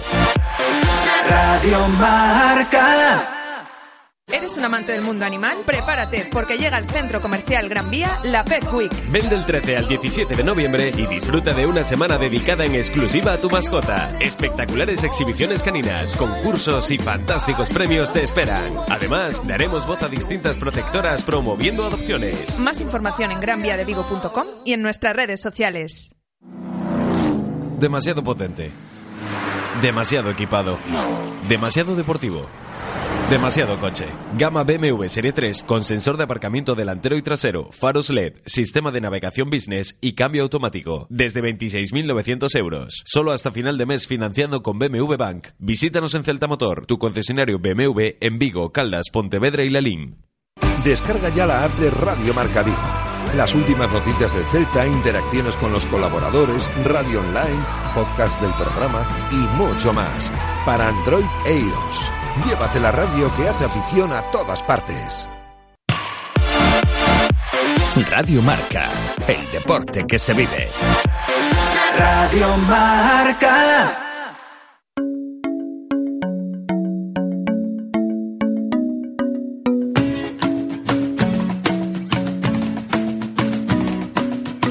Isn't the best place to find a lover, so the bar is where I go. Me and my friends at the table doing shots, drinking fast, and then we talk slow. You come over and start up a conversation with just me, and trust me, give it a chance.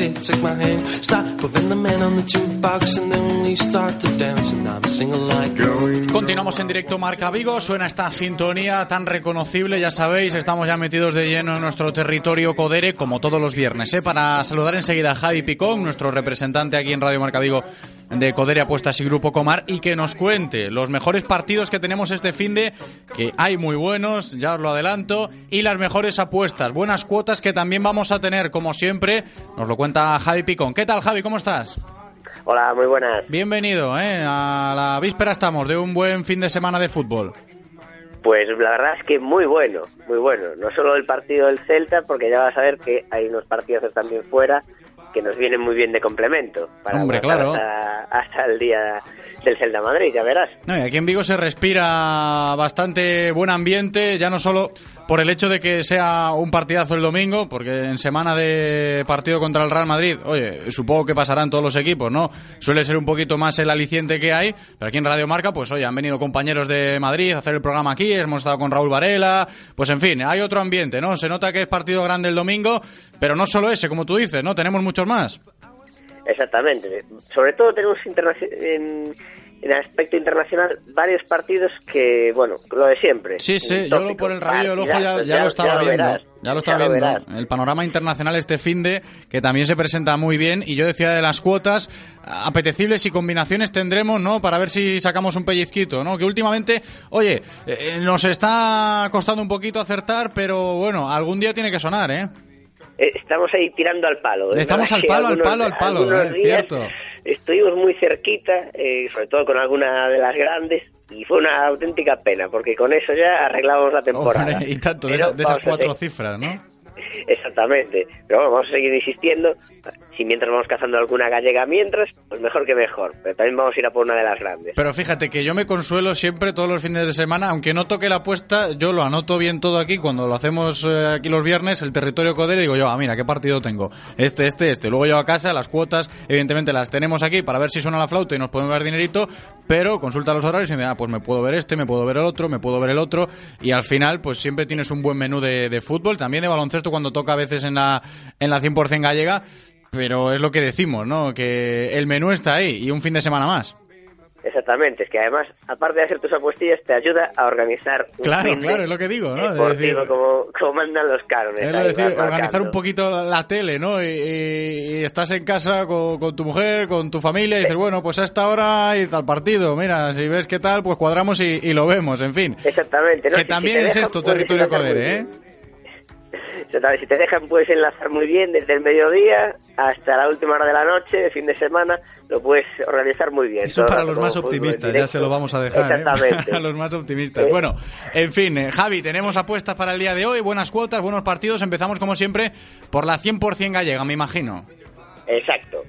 Si quieres empezamos ya. Sí, sí, el estupendo, ¿eh? Con esa Celta 100% Real Madrid. gallega, la primera apuesta del día, de la mano, ya lo sabéis, de Codere Apuestas y Grupo Comar. Adelante, Javi. Venga, vamos a empezar con el Celta Real Madrid. Perfecto. Ahí vamos a poner un X Celta y marcan ambos. Mm. Por si las moscas. Mm, Sobre todo por un motivo. Porque esta variable la están pagando a 3.20. O sea, que el Celta no pierda y marquen ambos. Eh, me parece una cuota muy buena. Y además te cubres. Es que además, mm, si empatan, pues es- me parece que es imposible, ¿no? Que se empate a ceros, ¿vale?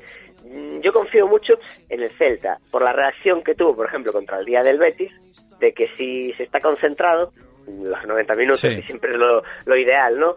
Pues que se le puede ganar a cualquiera. El Real Madrid viene en un estado que, bueno, pues esa victoria la última que tuvo, me parece que en un estado de forma justito, justito, de forma de juego, y creo que es el mejor momento para, para ganarle. No, yo creo que el, tema de la variable de marcan ambos, mm, creo que no sé al 100% porque en esto de las apuestas no, no se sabe nunca y menos en el fútbol. Y el hecho de que antes también lo hubiéramos comentado, de que parece y todo indica que va a ser un partido con goles, pues el marcan ambos te- tiene que estar. Hombre, yo, es que yo pienso que sí o sí, marcan ambos, porque lo de siempre, el Celta ofensivamente, no hay ninguna duda, es decir, re- revisando antes, Sí, por eso, por eso. es el tercer equipo que más goles mete. Ujú. O sea, ahí no hay ninguna duda. El pequeño lunar son los despices defensivos. O sea, mete más que el Real Madrid. El Madrid es verdad que tiene jugadores pues top que te pueden meter un gol en cualquier momento, pero yo tengo confianza. Además, me gusta mucho. Aparte, estuve dudando en meter el gol de Aspas.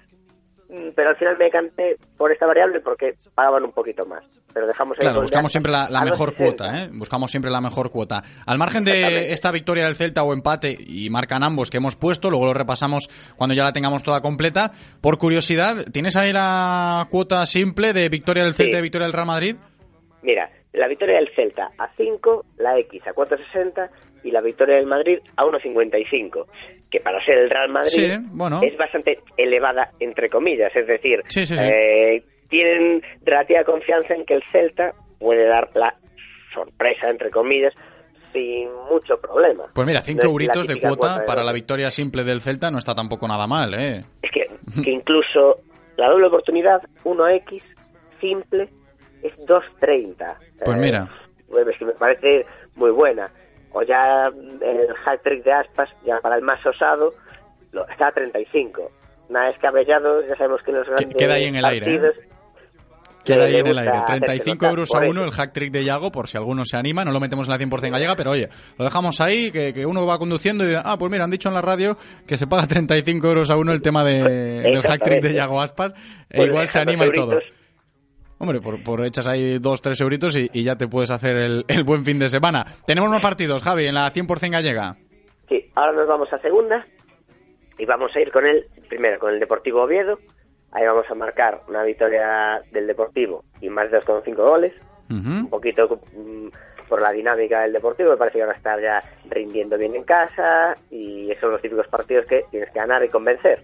Por lo tanto, y una muy buena cuota, pasada de los 3 euros, pues vamos a ir con el Deportivo y más 2,5. Estupendo, buen, buen partido, ¿eh? este del Deport contra el Oviedo, dos clásicos y seguro que es atractivo también. Después nos vamos a ir al otro, que sería el Lugo Alcorcón. Y ahí vamos a poner una victoria del Lugo, simplemente. Está Correcto. muy bien pagada, 2.70. Anda, pues mira, No hay 2.70, ¿eh?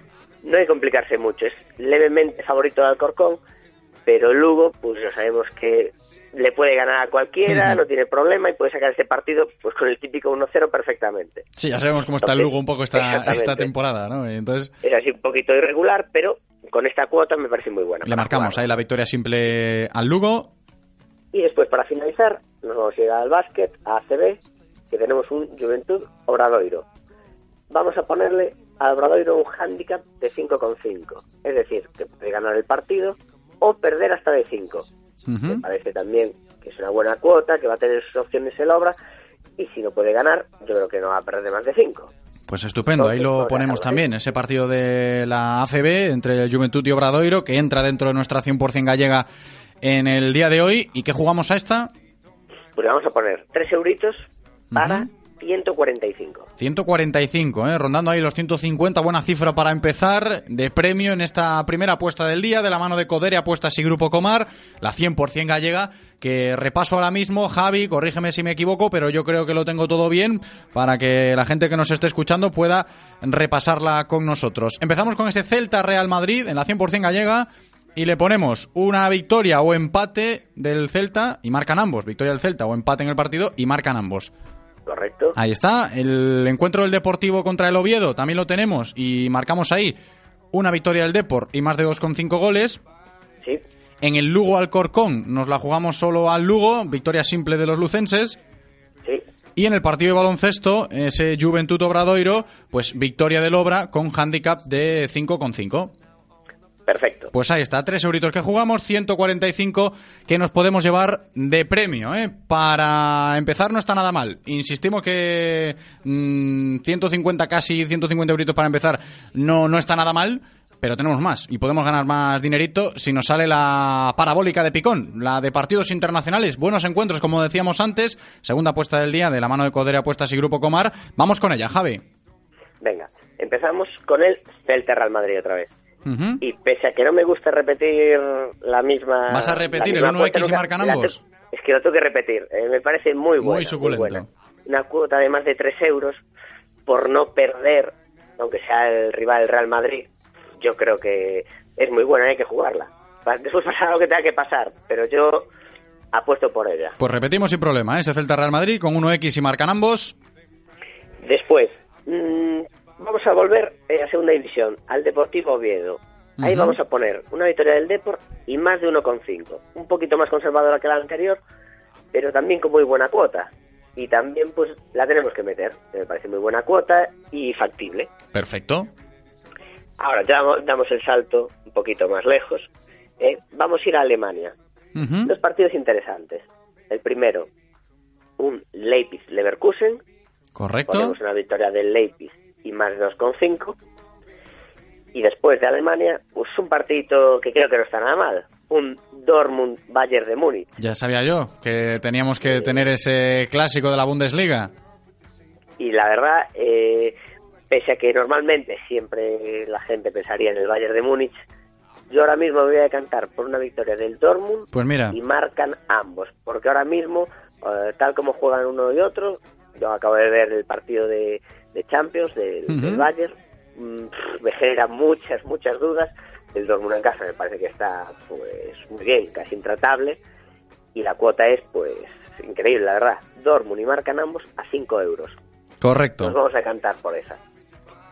Después nos vamos a un viajecito hacia las islas que tenemos un Manchester City, Manchester United. Tampoco la podía verdad, faltar, es el del rabillo no del ojo que yo te mal. decía, ¿no? Un derby clásico de Manchester este fin de semana, la verdad, ¿eh? La verdad que va, supuestamente va a ser un partidazo. Eh, yo me decanto por un Manchester City y marcan ambos. A priori el City llega, pues, bueno, como siempre llega el City la mayoría de las veces, intratable y eso. Yo pienso que algo de guerra le va a dar al United, que ya le dio un buen susto a la Juve. Viene con Champions. la moral alta, ¿eh? José Mourinho. Muy alta, muy alta, pero aún así pienso que Haciéndole las suyas, pero con la moral muy alta. Bueno, eso ya lo damos por contado siempre. Mourinho, eh, ya sabemos cómo es. Pero me gusta mucho la cuota. A 2.50 me parece que hay que jugarla. Un Manchester City y marca nada. Maravilla. Y para acabar, nos vamos a ir a Italia tenemos ahí un gran clásico que me gusta, uh -huh. un Milán-Juventus. Pues mira, el que faltaba. El que faltaba ahí. Y hoy nos dejamos en el tintero, por ejemplo, un Mónaco-PSG, mmm, varios partidazos, pero lo de siempre, hay que seleccionar seis para aquí y el último va a ser el Milan Juventus. Es que claro, es que tenemos, eh, luego lo repasamos, pero es que tenemos el clásico de la Bundesliga entre el Borussia y el Bayern este fin de, tenemos el derby de Manchester, tenemos en el calcio ese partido entre la Juve y el Milan, en fin. Es que, ¿Quién da más? Para dar y tomar, exactamente. que la gente revise bien eh, que aún nos dejamos partidos en el tintero. Eh. El que quiera más partidos de primer nivel tiene para dar y tomar. Hombre, ¿y qué tenemos en ese clásico de Italia? Pues vamos a poner una victoria de la Juve y más de 1,5, porque paga 2,20 euros y me parece la verdad que el nivel de la Juventus está bastante por encima del del. Milán. Entonces, pues me parece muy buena cuota y con eso cerramos esta Estupendo. parabólica. Y esta parabólica, ¿qué premio Pues- tenemos y qué jugamos? Le vamos a poner dos euritos para rozar las cuatro cifras, para rozar los mil. Pues casi mil, ahí está, como nos gusta. Casi mil euros de premio que nos podemos llevar si acertamos jugando dos euros esta apuesta de carácter internacional con tremendos partidos para disfrutar este fin de semana. ¿eh, Javi? La repasamos. Adelante. Venga, Celta Real Madrid, 1X y marcan ambos. Deportivo Oviedo, victoria del Deportivo y más de 1,5. Leipzig Leverkusen, victoria del Leipzig y más de 2,5 goles. Dortmund Bayern de Múnich, victoria del Dortmund y marcan ambos. Manchester City y Manchester United, victoria del City y marcan ambos. Y Milán Juventus, victoria de la Juve y más de 1,5 goles.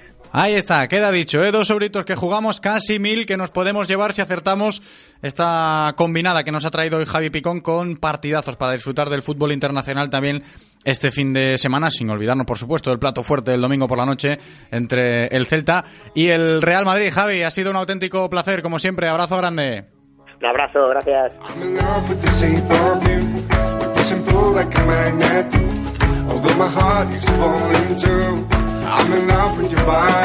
Le decimos adiós a Javi Picón hasta la semana que viene y a vosotros os digo, antes de cerrar el territorio Codere de hoy, que ya sabéis que podéis ganar premios gracias a Codere Apuestas y Grupo Comar si nos enviáis una foto con vuestra apuesta, la apuesta Codere que realicéis, a nuestro WhatsApp al 680-101-642. Y también os comento lo de siempre, que hay que apostar con responsabilidad y siendo mayores de 18 años.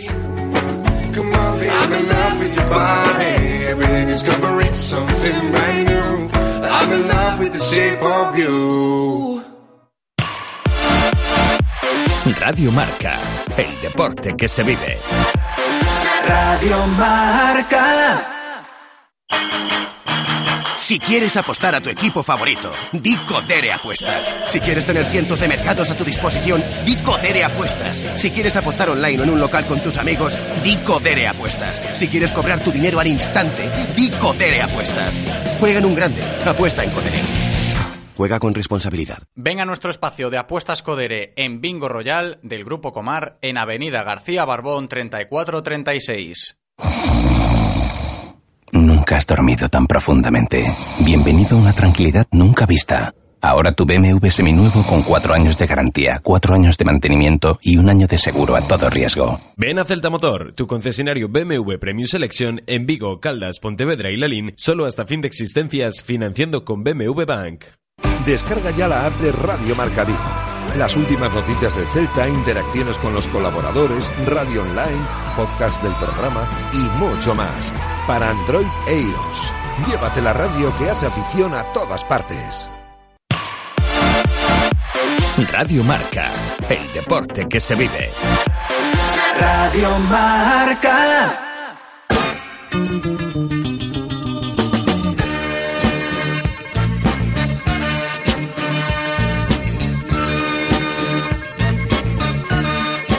Directo Marca Vigo. José Ribeiro. Estamos de vuelta en directo Marca Vigo para hablar durante los próximos minutos de videojuegos, porque enseguida estamos con nuestros compañeros de Polygon E, así me lo ha dicho Miguel Ángel Areán, que luego lo presentamos, que estamos en España, dice él, ¿eh? Polygon E, para hablar de un videojuego, ojo, 100% gallego, made in Galicia, Crypto Game para Nintendo Switch. Lo vamos a conocer enseguida a lo largo de los próximos minutos, insisto, con los protagonistas, los creadores, empezando pues por el gerente de Polygon E, Miguel Ángel Areán. ¿Qué tal, Miguel Ángel? ¿Cómo estás? Hola, ¿qué tal? Bienvenido, ¿eh? Bienvenido una vez más aquí en los estudios de Radio Marca Vigo. También con nosotros Adrián Castro, programador del videojuego. ¿Qué tal, Adri? Hola, buenas, ¿qué tal? Bienvenido también. Y Bruno Gómez, diseñador. ¿Qué tal, Bruno? Hola, buenas. Bienvenidos, chicos. Lo primero, me vais a permitir, yo creo que conocéis bien a nuestro experto aquí de videojuegos, a Ramón Méndez, ¿no? Sí. Lo conocéis bien, le pegamos un saludo, porque aquí cuando Venga. hablamos de videojuegos, aunque sea directo Marca Vigo, a nuestro queridísimo doctor Ramón Méndez le mandamos un saludo, que seguro que le gusta mucho el juego, el Crypto Game. Yo lo he definido así, Miguel, empiezo contigo, como gerente de Polygon E, lo he definido como ese juego 100% gallego, made in Galicia, es así, ¿no? Se puede presumir de ello. Sí, se puede presumir de ello, y además 100% de ello. Eh, hemos hecho una- un trabajo desde aquí para demostrar que se puede estar en una plataforma a nivel mundial como Nintendo haciendo cosas desde Galicia. Tenemos gente, tenemos talento, tenemos de todo. Trabajar, no hay problema. Eh, el mundo hoy en día es un espacio cercano y es fácil, o relativamente fácil, llegar a producir un juego para una gran multinacional como Nintendo. No, es que estamos hablando precisamente de eso, ¿no? De, una gran multinacional como la Nintendo Switch que pues se ha encontrado todo aquel aficionado a Nintendo Switch este juego 100% gallego, el Crypto Game, que enseguida empezaremos a desmenuzar, a, a describir también pues eh, por ejemplo con Adrián, ¿no? Con el programador. Lo ha dicho Miguel ahora mismo, que se puede presumir de ello, de que sea 100% en Galicia, porque hay talento, porque podemos eh, también tener buenas creaciones, en este caso para plataformas tan grandes como Nintendo, y así ha sido, así parece que es el Crypto Game. Pues eh, es impresionante la cantidad de gente que está saliendo, que le gustan los videojuegos, que desarrolla, que sabe de videojuegos, y son vecinos, son amigos, son amigos de amigos, y es eh, algo de lo que sentirse orgulloso y, de hecho, algo de lo que queremos eh, partir de cero para crear al- algún tejido industrial por aquí potente. Que esperemos que así sea, ¿no? Pero la base está bien asentada, ¿no? Bruno, voy contigo en este caso, diseñador de, del Crypto Game. A raíz de esas palabras que nos ha comentado ahora Adri, esa base para seguir creciendo parece estar asentada. Pues sí, la verdad es que yo cuando tenía 18 años aquí en Galicia no había absolutamente nada eh, por donde tirar y decidí ir estudiando diseño gráfico y pues bueno, hace cuatro años que entré en la empresa y, y en los cuatro años ya he avanzado un montón y lo que dice Harry que en los últimos meses parece que se ha- hay una revolución en Sí, Galicia sí. con diseñadores, programadores. Sí, a raíz de, de lo que pues nos cuentan aquí las semanas de Marca Player, nuestros compañeros eh, Ramón y Alba, que, que ellos viven más de cerca esta evolución de, de los videojuegos aquí en Galicia y en Vigo, por supuesto, pues nos encontramos con esta auténtica realidad. Porque yo no sé vosotros, a mí por lo menos desde fuera, desde lo que es fuera de la industria del videojuego, siempre se veía, y seguramente que a mucha gente le pase, que nos esté escuchando, decir, uff, crear un videojuego, eh, el tema de los videojuegos, las videoconsolas, parece siempre de fuera, parece algo, pues, eh, siempre foráneo, ¿no? Que aquí es difícil vivirlo, lo compras y lo disfrutas porque es algo casi casi global, pero estamos luchando contra esa realidad. Yo creo que esa es la sensación también desde Polygoné, ¿no, Miguel? Sí, bueno, eh, existe, como bien dicen ellos, un movimiento muy grande de gente que quiere hacer cosas. Existe una gran cuna de, de futuros profesionales de ese sector. Lo que tenemos que hacer ahora es poner las bases para que el sector crezca fuerte y estable, se generen puestos de trabajo, que al final es un poco el fin último de todo esto, ¿no? Poder vivir no solo de jugar a videojuegos, también sí, de poder la hacerlos, industria, ¿no? sí, no, que también se agradece mucho, ¿no? Y seguro que vosotros que habéis creado el Crypto Game, que enseguida hablaremos de ello, pues lo jugáis también y tan ricamente. Y también. Y tan ricamente. No sé si es muy complicado o no, ahora lo iremos contando partiendo de, de esa base. No sé quién me lo puede decir mejor, el hecho de primero cómo surge la idea, ¿no? Es decir, vamos a crear el juego, ¿en qué pensamos? Pues que conteste Adrián. Pues Adri. El concepto no es original. Es, eh, nos vino eh, un cliente que se llama Alberto Alfaro que tenía unos bocetos eh, creados. Realmente no era una idea vendible o aplicable al mundo, al mundo del videojuego. Ahí entramos nosotros, nuestra experiencia y nuestro recorrido. Y entre todos hicimos eh, lo que hoy se conoce como CryptoGame. O sea, la idea está ahí asentada, viene un poco de fuera, pero le damos forma para que nazca el Crypto Game, que consiste en, para que la gente que nos esté escuchando y luego se anime a comprárselo para su Nintendo Switch, Bruno. Bueno, pues es un juego que de un juego de puzzles que se basa en la resolución y terminar un puzzle. Es un juego de piezas que tú tienes que mover unas piezas por encima de unos caminos y completar pues el dibujo que tienes debajo de las piezas. O sea, es un juego para darle al coco, ¿no? Sí, es un juego de pensar. De pensar, y yo imagino que de ir superando niveles, etcétera, etcétera. No sé si la dificultad la habéis pensado bastante exigente o no, para que diga, bueno, a mí este tipo de juegos cuando se me enreda algún nivel, yo desisto y me peta la cabeza. Ese es el mundo del móvil. En el móvil hay que intentar que el jugador no se frustre. En Switch lo que queremos es hacer una experiencia completa de puzzle en el que te revientas la cabeza. Hombre, está claro, ¿no? Y, y el atractivo es interesante, ¿no? Que yo no sé vosotros, pero igual hay gente que piensa, como yo he dicho antes, y otra que pueda pensar, pues a mí cuanto más exigente el videojuego, más me atrae. Esto es un juego para gente que le gusten los retos. Vamos a dejarlo ahí. Lo dejamos ahí, ¿no? ¿Niveles cuántos tenemos?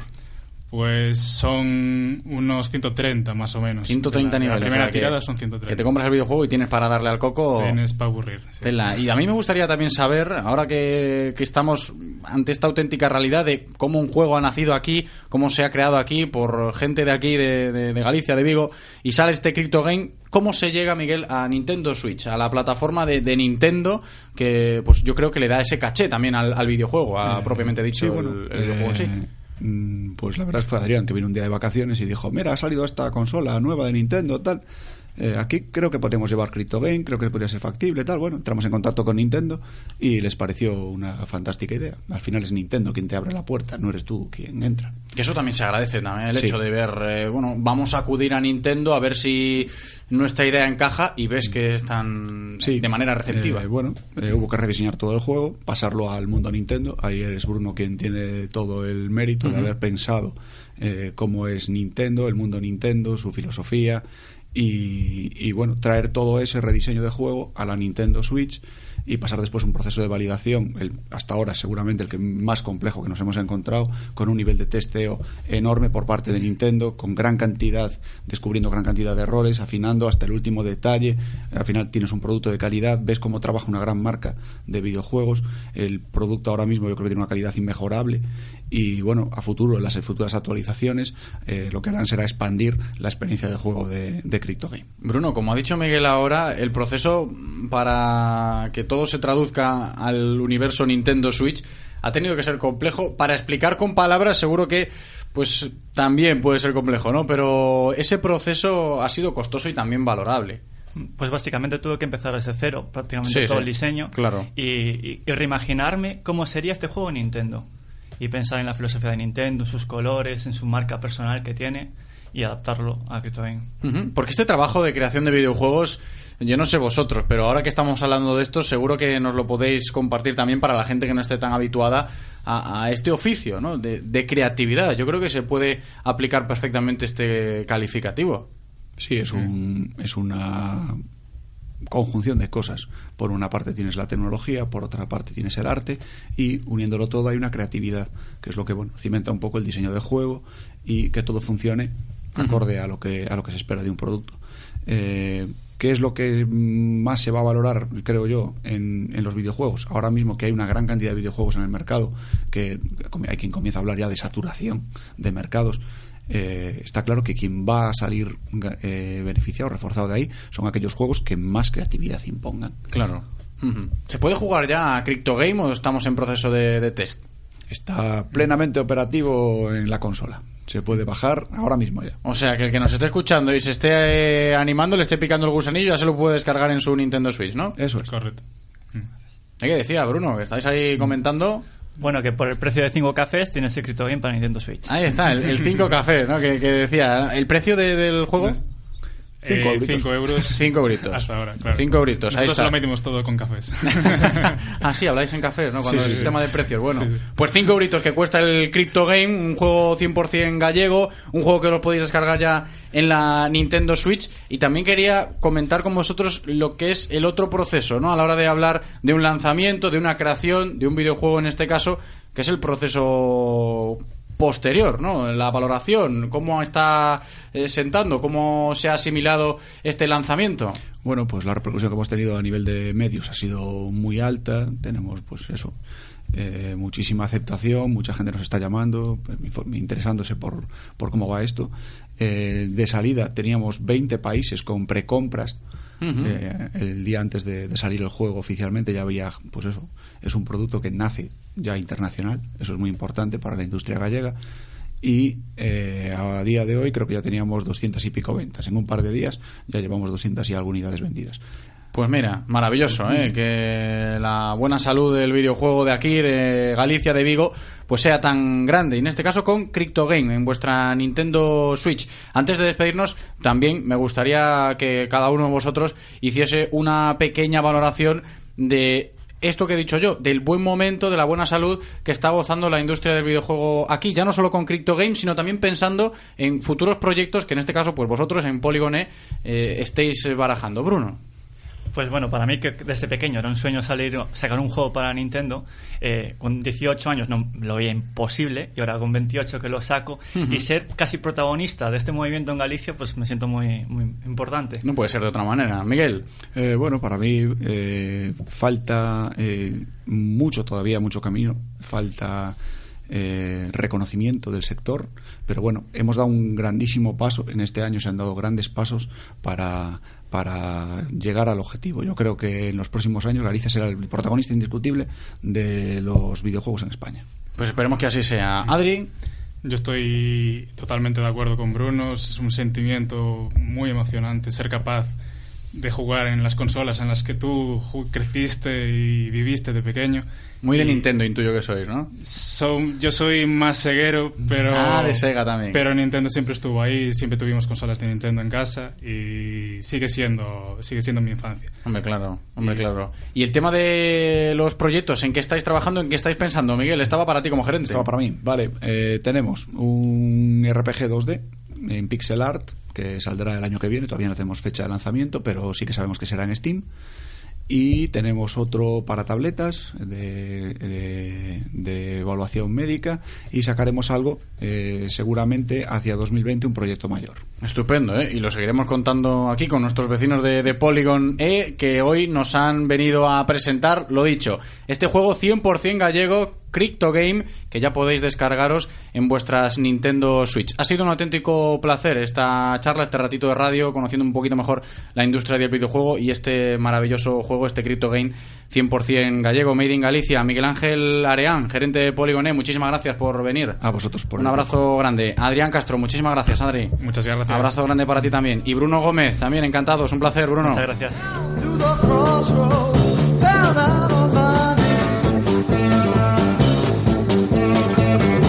solo la bonne femme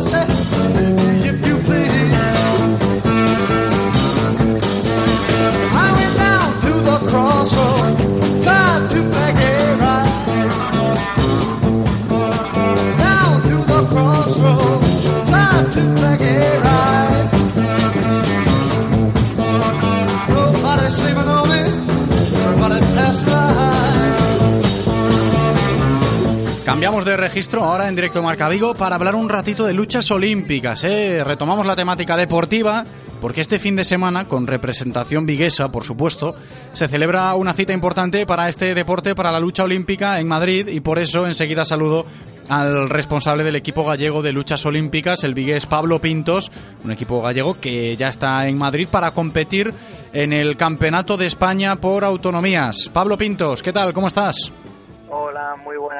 Muy ¿Qué tal, Pablo? Buenas, buenas, buenas. ¿eh? Son buenas porque el momento también es importante ¿eh? para la lucha olímpica de aquí. Sí, te corrijo solo una cosa, llegando. Llegando, no habéis estado, no habéis aún arribado a la capital, ¿no?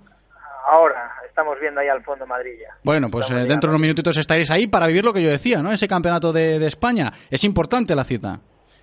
Sí, es la... Normalmente se celebra este campeonato en con el Campeonato de España oficial por individual, pero este año separaron las citas y hay Campeonato de España individual y por clubs y ahora Campeonato de España por comunidades autónomas, que es al que nos al que nos dirigimos este año, en la categoría absoluta, en la senior. Estupendo. Y te quiero preguntar también, para que la gente de aquí de Vigo esté un poquito al tanto de la lucha olímpica, por supuesto, ¿cómo vamos de expectativas ¿no? para ese Campeonato de España con respecto a los rivales, al resto de comunidades autónomas? Eh, llevamos un equipo joven. Eh, los, los grandes puntales, pues por motivos eh, deportivos, personales o laborales, no pueden asistir. Y llevamos un equipo relativamente joven, es decir, llevamos ahí a la viguesa Cristina Alves, que es eh, joven, muy joven en la categoría de lucha femenina hasta 53 kilos. Eh, pues esperamos mucho del, del equipo. Al ser, al, ser una, al ser esta competición por equipos, no necesitamos grandes nombres, sino un equipo consistente. Muy, una media alta de deportistas. Claro. Para que nos hagamos una idea. No, y además, esto que nos comentas nos sirve también para pensar en cómo se está trabajando de, desde la base, eh, ya no solo aquí en Vigo, sino también a nivel gallego, con lo de la lucha olímpica, ¿no? El hecho de la cantera, pues tenga también ese valor en el Campeonato de España de mañana en Madrid. Sí, eh, muchas veces en la, la, prensa deportiva, en fútbol hay una frase que a mí me gusta mucho, es decir, fondo de armario. Pues uh -huh. tenemos un fondo de armario tremendo en, en Galicia y podemos contar con deportistas de la categoría sub-23 y junior que van a participar en este Campeonato de España absoluto, pues eh, y, y llevamos un equipo con garantías. Hasta ahora Galicia siempre la categoría senior, pues en lucha libre olímpica y libre femenina estamos siempre en el primer puesto, segundo puesto, depende de los años. Eh, este año vamos con, con, con, la idea de, con un equipo joven, eh, conseguir ser campeones de España, porque, porque este formato de competición es muy atractivo. Es decir, solo en lugar de los 10 pesos por modalidad olímpica, solo son 3. Entonces juntan a, juntas a varios campeones de España en una categoría de peso. El claro. nivel que hay es muy alto. Por eso se necesita, como decía antes, una buena media. No alguien que despunte, sino un, un buen equipo medio. Es decir, uh -huh. una, una, media de deportistas con un nivel eso, medio alto. No grandes estrellas ni grandes figuras. Y es lo que llevamos. Uh -huh. Pues esperemos que el combinado gallego de lucha olímpica mañana en ese campeonato de España por autonomías en Madrid consiga traerse para aquí un buen resultado. Esperemos, ¿eh? insisto que, que, sí, que así sea. Pero también tengo que aprovechar que estamos eh, charlando contigo, Pablo, para conocer cómo está la lucha olímpica aquí en Vigo. ¿Cómo estamos? Bueno, en la categoría absoluta, eh, por, por diversos motivos no llevamos a muchos vigueses. Viene Cristina Alves, que es una referente en lucha femenina del Club Ciudad de Vigo, eh, 53 kilos, pero Vigo, aparte de tener grandes clubes como el Ciudad de Vigo, Club Uzusi, San Ignacio o el Club El Castro de Vigo, lo que tiene es una cantera muy, muy buena. Tienen a muchos niños de deporte base y categorías hasta la cadete junior, eh, clubes muy nutridos y sobre todo eh, Vigo despunta en, en, en deporte base. Es decir, uh -huh. a medio plazo, a corto y medio plazo, tenemos deportistas muy buenos y muy jóvenes y a medio y largo plazo tendremos unas unas selecciones que estarán copadas seguramente por los deportistas de los clubes de, de, la, de Vigo, de la ciudad olímpica. Uh -huh. Desde la Federación Gallega de Lucha Olímpica, ¿estáis notando esto? ¿Que se está apostando fuerte por la lucha olímpica aquí en nuestra ciudad desde abajo? Ahora mismo, en, en la ciudad de Vigo y en la provincia de Pontevedra, es eh, la Federación Gallega de Lucha con la Secretaría de Alpo Deporte, el Servicio Provincial de Deportes de Pontevedra, llevamos a cabo un plan de promoción y dinamización de la lucha en los centros educativos. El año pasado participaron en una liga, en una liga, eh, vamos, el curso pasado una liga de deporte adaptado, es decir, con, el reglamento reducido, eh, alrededor de 1.100 niños que no tenían nada que ver con las luchas olímpicas. Esos niños queremos después eh, vincularlos a los clubes de, de, la provincia y sobre todo a los clubes de Vigo, que es donde, donde es el núcleo donde más clubes deportivos hay de, de toda la geografía gallega. Entonces yo creo que tiene una, una buena salud, buen presente y creo que tiene un mejor futuro vincular el deporte a, a los centros educativos y una campaña de captación y de promoción y difusión de las luchas olímpicas a, en los centros educativos creo que es el, el, el principal baluarte de, de, la federación y sobre todo de los clubes. Pues qué bueno, ¿eh? qué gusto escuchar esto, saber que aquí en nuestra ciudad también eh, se puede disfrutar de una buenísima salud cuando se habla de lucha olímpica y hoy hablamos de ella porque, lo dicho, hoy con Pablo Pintos comentando ese campeonato de España por autonomías que el combinado gallego pues va a afrontar mañana en la capital de España, allí en Madrid. Pablo Pintos, muchísima suerte ¿eh? para mañana, para ese combinado gallego, a ver si llegan los buenos resultados ese equipo jovencito que llevamos y gracias por atendernos en el programa de hoy. Un abrazo. A vosotros por seguirnos, un abrazo muy grande. Consejos publicitarios que vamos a escuchar ahora y a la vuelta encaramos ya la recta final del programa. Radio Marca, el deporte que se vive. Radio Marca.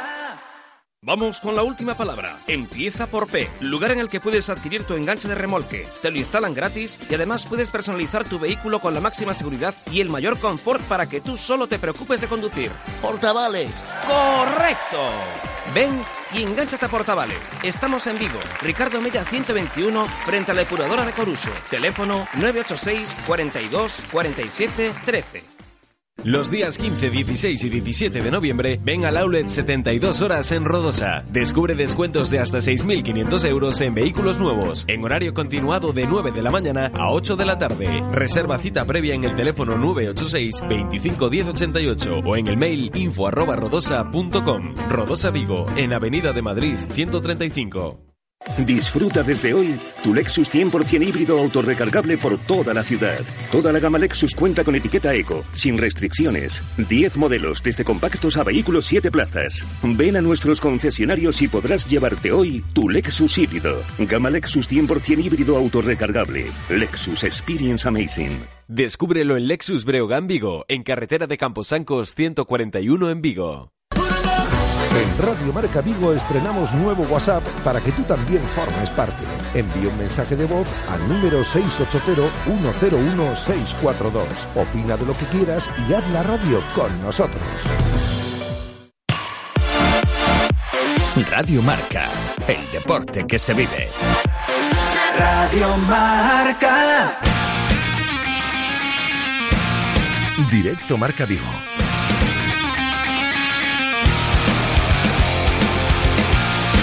José Ribeiro.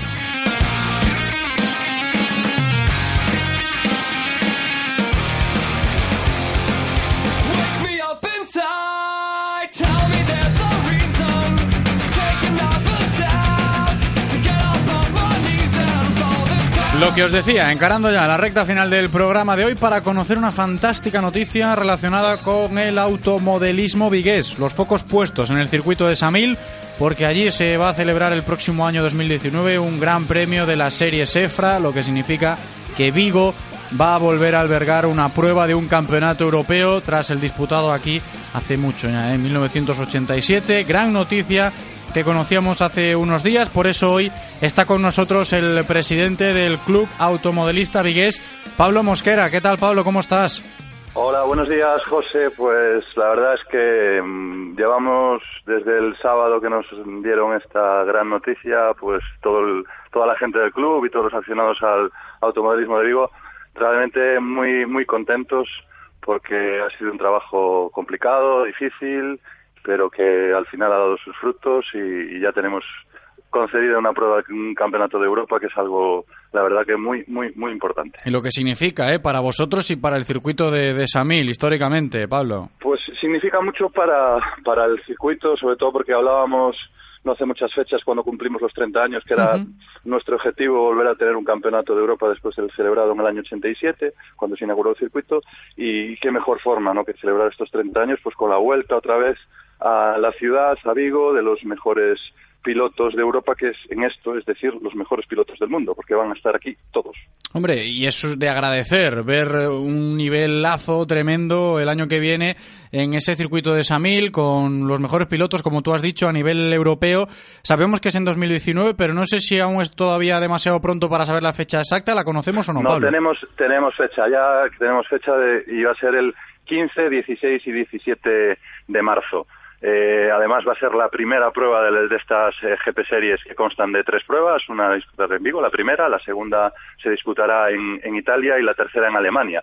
Eh, eso tiene más valor todavía porque históricamente todas estas pruebas de las GP Series, Campeonato de Europa, se han celebrado históricamente en, eh, el, en Centro Europa y es la primera vez que la vamos a tener desde hace, pues ya no recuerdo ni cuántos años, eh, fuera de lo que es Centro Europa y, y más en, en España y en Galicia, vamos, por, ya te digo, pues eh, desde el año 87 no volvíamos a tener una prueba de nivel de este nivel europeo y como te comentaba, ¿no? donde van a estar los mejores pilotos del mundo, porque eh, va a estar el, el último campeón del mundo, varios campeones del mundo de otras categorías, entre ellos pues, Sí, sí. Un, un un piloto portugués que se, se proclamó este año campeón del mundo en Sudáfrica, en eléctricos, pero que va a venir a correr. Es decir, vamos a tener lo mejor de lo mejor del automovilismo internacional en Vigo. O sea, es una oportunidad excelente para ver un espectáculo que para nosotros va a ser grandioso Sin duda. y un colofón estupendo para, para este circuito. ¿no? Orgullosos ¿eh? de que podamos vivir esto el año que viene, una cita europea en el circuito de Samil para darle el valor que tiene también ese circuito histórico en nuestra ciudad para el mundo del automodelismo. Va a ser en marzo de 2019, como nos está contando Pablo Mosquera. Le seguiremos la pista, evidentemente, a la gran cita. Pero antes de despedirnos hoy, Pablo, el trabajo que ello conlleva, ¿no? Hay mucho curro detrás para organizar una cita como esta, me imagino.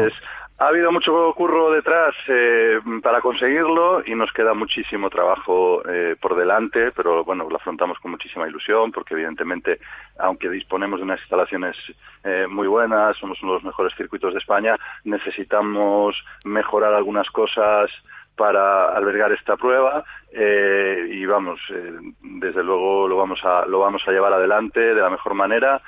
Sabemos que contamos además con el la verdad es que contamos con el apoyo de, del concello Eh, esto mm, esta apuesta por el europeo fue casi una una petición del propio alcalde cuando celebramos el último campeonato de España este año en verano que nos dijo adelante contáis con todo nuestro nuestro apoyo eh, porque aparte de ser una, una prueba eh, muy importante para el mundo del automovilismo es una prueba importante para la ciudad, ¿no? Porque vendrán tanto. eh, más de 100 pilotos, cal- calculamos que unos 120 pilotos, pues con todo lo que eso conlleva, con mecánicos, acompañantes, las marcas que vendrán a dar soporte, o sea, va a ser un movimiento de gente muy importante que vendrá a la ciudad en, en, lo- en el mes de, marzo, ¿no? Entonces, y aparte del propio espectáculo, para, para que lo puedan disfrutar de manera gratuita eh, todos los vigueses y viguesas, ¿no? O sea, es un- una oportunidad increíble de ver, ya te digo, de ver a los mejores pilotos del mundo eh, que pocas veces se puede dar. Seguro que lo vamos a disfrutar mucho y aquí lo contaremos también. Seguiremos la pista de cómo va todo eh, a nivel de preparativos para esa cita europea de automodelismo que vamos a vivir en marzo de 2019, que esta semana conocíamos la gran noticia y que, pues lo dicho, tenemos muchas ganas de, de que llegue ya y de vivirlo y disfrutarlo mucho también. Pablo Mosquera, Pues presidente del CABI. contacto, Iremos hablando Hombre, claro. y desde aquí queremos daros muchísimas gracias por el apoyo que siempre nos dais desde Radio Marca. Para eso estamos, ¿eh, Pablo? Seguiremos en contacto. Un abrazo grande. Un abrazo, gracias.